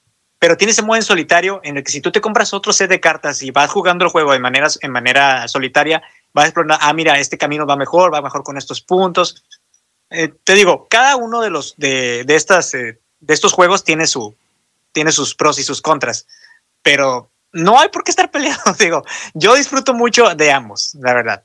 Y te digo, para mí ahorita jugar en solitario va a ser una chulada. Ahora estoy comprando muchos jueguitos o consiguiendo muchos jueguitos que traigan el modo de solitario porque sí me quiero embarcar en, experiencias y, contar, venir a contar sobre el podcast porque obviamente pues el podcast lleva el nombre, el Solo VG Podcast. A dar un juego en solitario por lo menos un propósito que, traigan esto y, traer la experiencia en solitario también de un juego que esté en competitivo. Pero sí, me, está encantando. Eh, eh, sobre todo esa parte de la historia. No, esa parte de historia. Sí, ahora lo que comenzaba Rubens también. Primero que nada, así rapidito no hagas trampa en solitario, Sonizo, porque te va a sacar la mano. Eso no se puede hacer. Pero. no, no, no, pero ese, ¿qué pasaría? Ese sí, ese what del juego. Ese, ese nunca lo hago yo, te, se te seca la mano. Este, y, y eh, Rubens, eh, lo que decías, por ejemplo, o lo que comenzaron eso, Blood Rage y El, Elders of. Um, of Elderville, creo que se llama. Soul, precioso Dark Souls. Bueno, no, los de los competitivos. Fíjate, o sea, el Ankh, todo ese tipo de competitivos esos les aplaudo. Yo les aplaudo. ¿Por qué? No solamente por las miniaturas, sino por la producción y porque te están contando una historia. Y eso sí, eso sí te acuerdas de la película. Sí, eso sí. Pero un Orleans, por ejemplo, que los tienes atrás, ¿sí? O, un La Granja, o ese tipo de Caverna, o el Agrícola. ¿Qué te vas a acordar? Realmente. ¿Qué te vas a acordar? no te vas a acordar. Pero la satisfacción de nah, Pues sí, la satisfacción instantánea, pero no te acuerdas. Sí, pero pues es que así son todos los juegos. O sea, y yo creo que por eso, en lo personal. Te dura hasta que empiezas el siguiente. Empiezas el siguiente y órale, listo, nuevo juego, vamos. Por eso, en lo personal, yo creo que si me llamo híbrido, híbrido en mis gustos es porque soy cooperativo, cooperativo slash solitario y competitivos de buena producción. Por ejemplo, ya nada más para, para terminar y yo mi parte ya los de y lo te dejo cerrar a ti Rubens y, y en esos últimos comentarios también y mandamos saludos. Lo he mencionado antes. Castles of Burgundy o Castillos de la Borgoña. Un juego que ni la primera ni la segunda edición me dan deseos de jugarlo. No porque el juego sea malo, sino porque el juego está horrible. Ahora bien, lo maquillas con el Awaken Realms, le pones un poquito de historia, ya estamos hablando de otra cosa. Y ese es mi problema con los euros. Ese es mi problema personal con los euros. Nuevamente, los voy a si tú, me invitas a una mesa a jugar, los voy a jugar. Te lo aseguro. Y lo voy a disfrutar, lo voy a disfrutar. Pero no me voy a acordar, me voy a acordar a lo mejor de lo que lo jugué contigo en Ciudad de México y esto y el otro. Pero no me voy a acordar del desarrollo del juego muy seguramente, a menos que la producción esté muy bien y también vaya a la mano con un poquito de la historia. No te estoy pidiendo suficiente, ni, ni de exagerado. Simplemente un poquito de lore que me meta en la historia y que la producción esté muy bien y ya está. Con eso le damos y me puedo hacer un poco de híbrido por ese lado. Rubens, comentarios finales del tema, ¿qué opinas? Pues yo creo que como siempre, para todos gustos, colores. No, no saques la salida fácil, no, no. no. Yo creo que, yo creo que te estás perdiendo de algunas joyas porque no están bonitas. Igualmente. Entonces, dal- dale oportunidad, dale oportunidad a algunos de esos. A los abstractos dices, a los, a los abstractos dices tú. No, abstractos, fíjate que ahí sí no, no soy tan fan. Pero el Turing viene siendo un abstracto. Sí, bueno, es un abstracto, pero trae un tema de deducción muy fuerte atrás que te hace olvidar. Muy bien. Entonces, no, no me, no me niego a tampoco a los abstractos, pero no son mis favoritos. Ya está. Eh, Nash. Bueno, amigo, yo no voy a decir lo mismo que Rubens. Yo solamente voy a decir que, si, que el, el juego para mí eh, competitivo y juego cooperativo no debe estar peleado. La verdad es que yo disfruto de todo. A mí me encantan todos los juegos, los juegos de mesa, excepción de Catán. pero, pero en sí, el, el, el, que ese juego te brinde esa experiencia, ese juego que tú saques, te, te, te, te den ganas de volverlo a jugarlo, como dice Derek, que te acuerdes de esa partida, que lo, que lo puedas que puedas revivir esa experiencia una otra vez, incluso tan impactado quedaste con el juego que dices, oye, este juego tiene un, componente de narrativo que se lo quieres poner a otros jugadores, de engancharlos, que esos, esos mismos jugadores disfruten lo que tú disfrutaste o que sientan lo que tú sentiste, es una experiencia, amigo, que no, no se repite. Y menos cuando no conocen el juego. Cuando conocen el juego por primera vez y logras eso, estamos hablando de que el juego logró el cometido, pero por cierto, lo hablábamos con el juego eh, Rubens de Star Wars, que es cooperativo y que mi amigo Pepe, al cual le mandamos un saludo, Pepe el Cuervo, estaba tan metido en la partida sin jugar, sin jugar, y porque él también es muy fan de Star Wars, pero sin jugar estaba muy al pendiente de lo que se hacía, incluso creo que me corrigió en algunos pasos y también a Dere que se lo estaban olvidando algunos pasos, sí. sobre todo en las misiones, estaba completamente enganchado en el juego y eso habla de que el juego al ser cooperativo e inmersivo logra su cometido incluso con personas que son fans de Star Wars y que no están jugando. Ahora, en, eh, a mí también te digo, el, el competitivo también me encanta, pero el competitivo ahorita lo estoy jugando más en, en, en, partidas a dos jugadores, contra mi esposa, contra mi carnal, cualquiera de los dos que, que, juegue contra mí. Pero siento que yo disfruto más el competitivo a todos los jugadores en el juego. Cuando juego, eh, por ejemplo, son seis jugadores a seis jugadores. Por ejemplo, Libertalia, el Libertalia Vientos de, de. Para sacar toda la combinación de cartas a, a, seis, a seis jugadores está muy chido porque tiene ese componente de que vas agarrando sin, sin, sin dar tanto reseña del juego para ya cerrar. Para ya cerrar el juego, pues a seis jugadores hay más opciones, o sea, hay más maneras de estar, fregando conscientemente a los jugadores que, por ejemplo, a dos eh, este, o, o a, a, jugador en solitario. Que no juego en solitario, ¿verdad? Pero es un juego, ese sí no se me ató a jugar en solitario para que veas. No Pero sabes, repito, no sabes lo que dices, juega en solitario, está muy bien. Pero, ah, bueno, y también hablabas del tema de los juegos también. Yo ahorita estoy jugando mucho Agrícola, amigo. Agrícola es un juego que ahí lo tenía arrumbado, que yo no sabía por qué no lo estaba jugando. Necesito a lo mejor conseguir unas expansiones, pero es un juego que estoy disfrutando. A mí me gustan mucho, repito, los juegos de ese, de ese estilo, de crear tus granjitas, de tener tus hortalizas, de crear, de crear ganado. A mí me encantan todos esos juegos. Y de hecho, quiero conseguirme el Stardew Valley, que hacer cooperativo me da ese feeling de granja. Es algo con lo que también yo trabajo con animales. Entonces, pues, como, como dice por ahí, si el juego te da esa, esa sensación, adelante, es tu juego, lo tuyo, cooperativo, este competitivo, y dale. Y adéntrense en los solitarios. La verdad sí es una maravilla. Tú dices, no, quiero jugar un, vi- un videojuego, no, esto me va a aburrir, voy a hacer trampa solo, que ahorita me dice Derek que no haga trampa solo. Yo digo el rewind, el rewind de la partida. Pero bueno, ese es mi comentario final. Ya está. Y yo voy a cerrar el tema con esta frase que ojalá estén de acuerdo conmigo.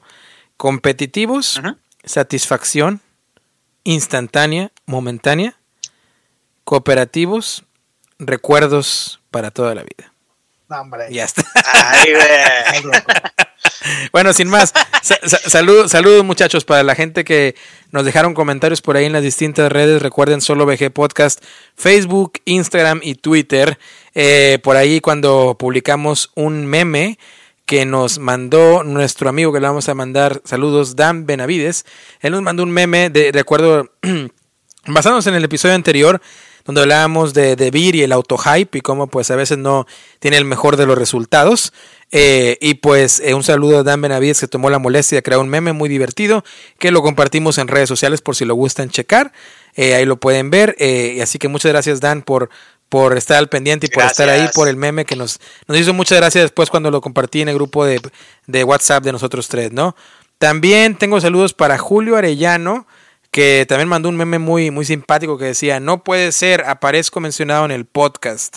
Eso es porque pues le mandamos saludos eh, la vez pasada Saludos, Julio. Julio. a Julio y también para Jordan Vázquez que nos comentaba por ahí el, en, en la plataforma de Facebook también eh, lo mejor de lo mejor esperando con ansias el siguiente episodio bueno pues ya aquí está Jordan el, el nuevo episodio y, y te estamos mandando eh, saludos no sé si ustedes tengan saludos para alguien por ahí que, que les haya comentado algo Eh, también antes, que se tengo- me, antes que se me olvide también a nuestro amigo Enrique García, también que de, Espa- de España, que ahorita está radicando aquí en Estados Unidos, que también nos escucha. Un, un saludo y un abrazo para nuestro buen amigo, amigo. Quique García. Yo tengo saludos para Javier y Marco, dos clientes míos. También muchas gracias por sus comentarios.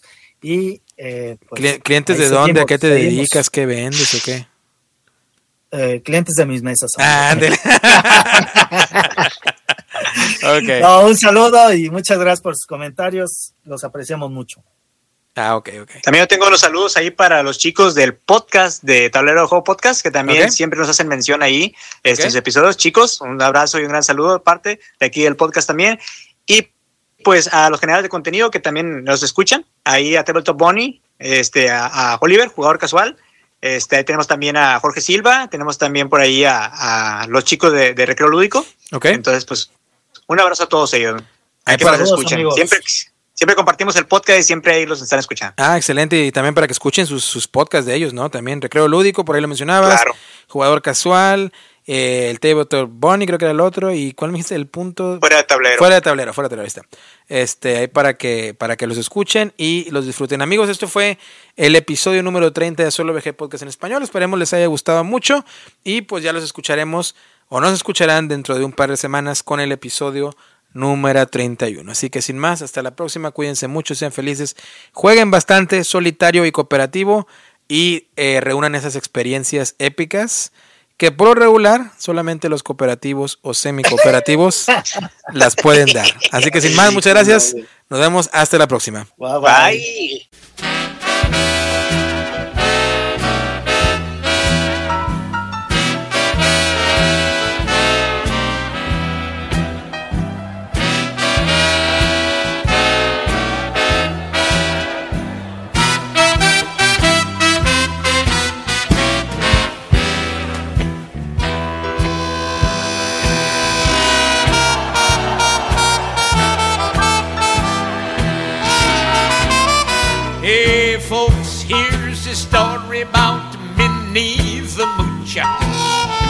Was a low down hoochie coocher.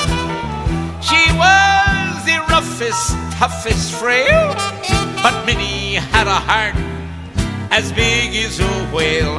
Honey, honey, honey, hi.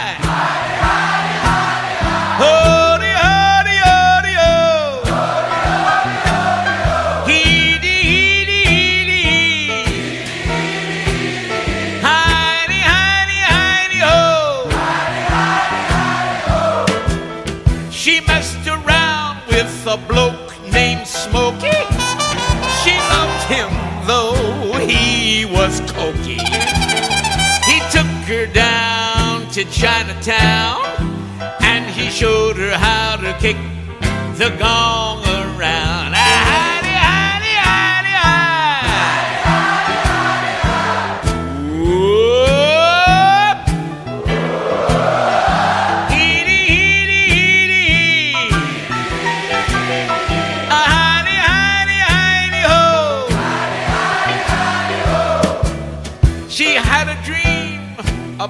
king of Sweden. He gave her things that she was needing. He gave her a home built of gold and steel, a diamond car with the platinum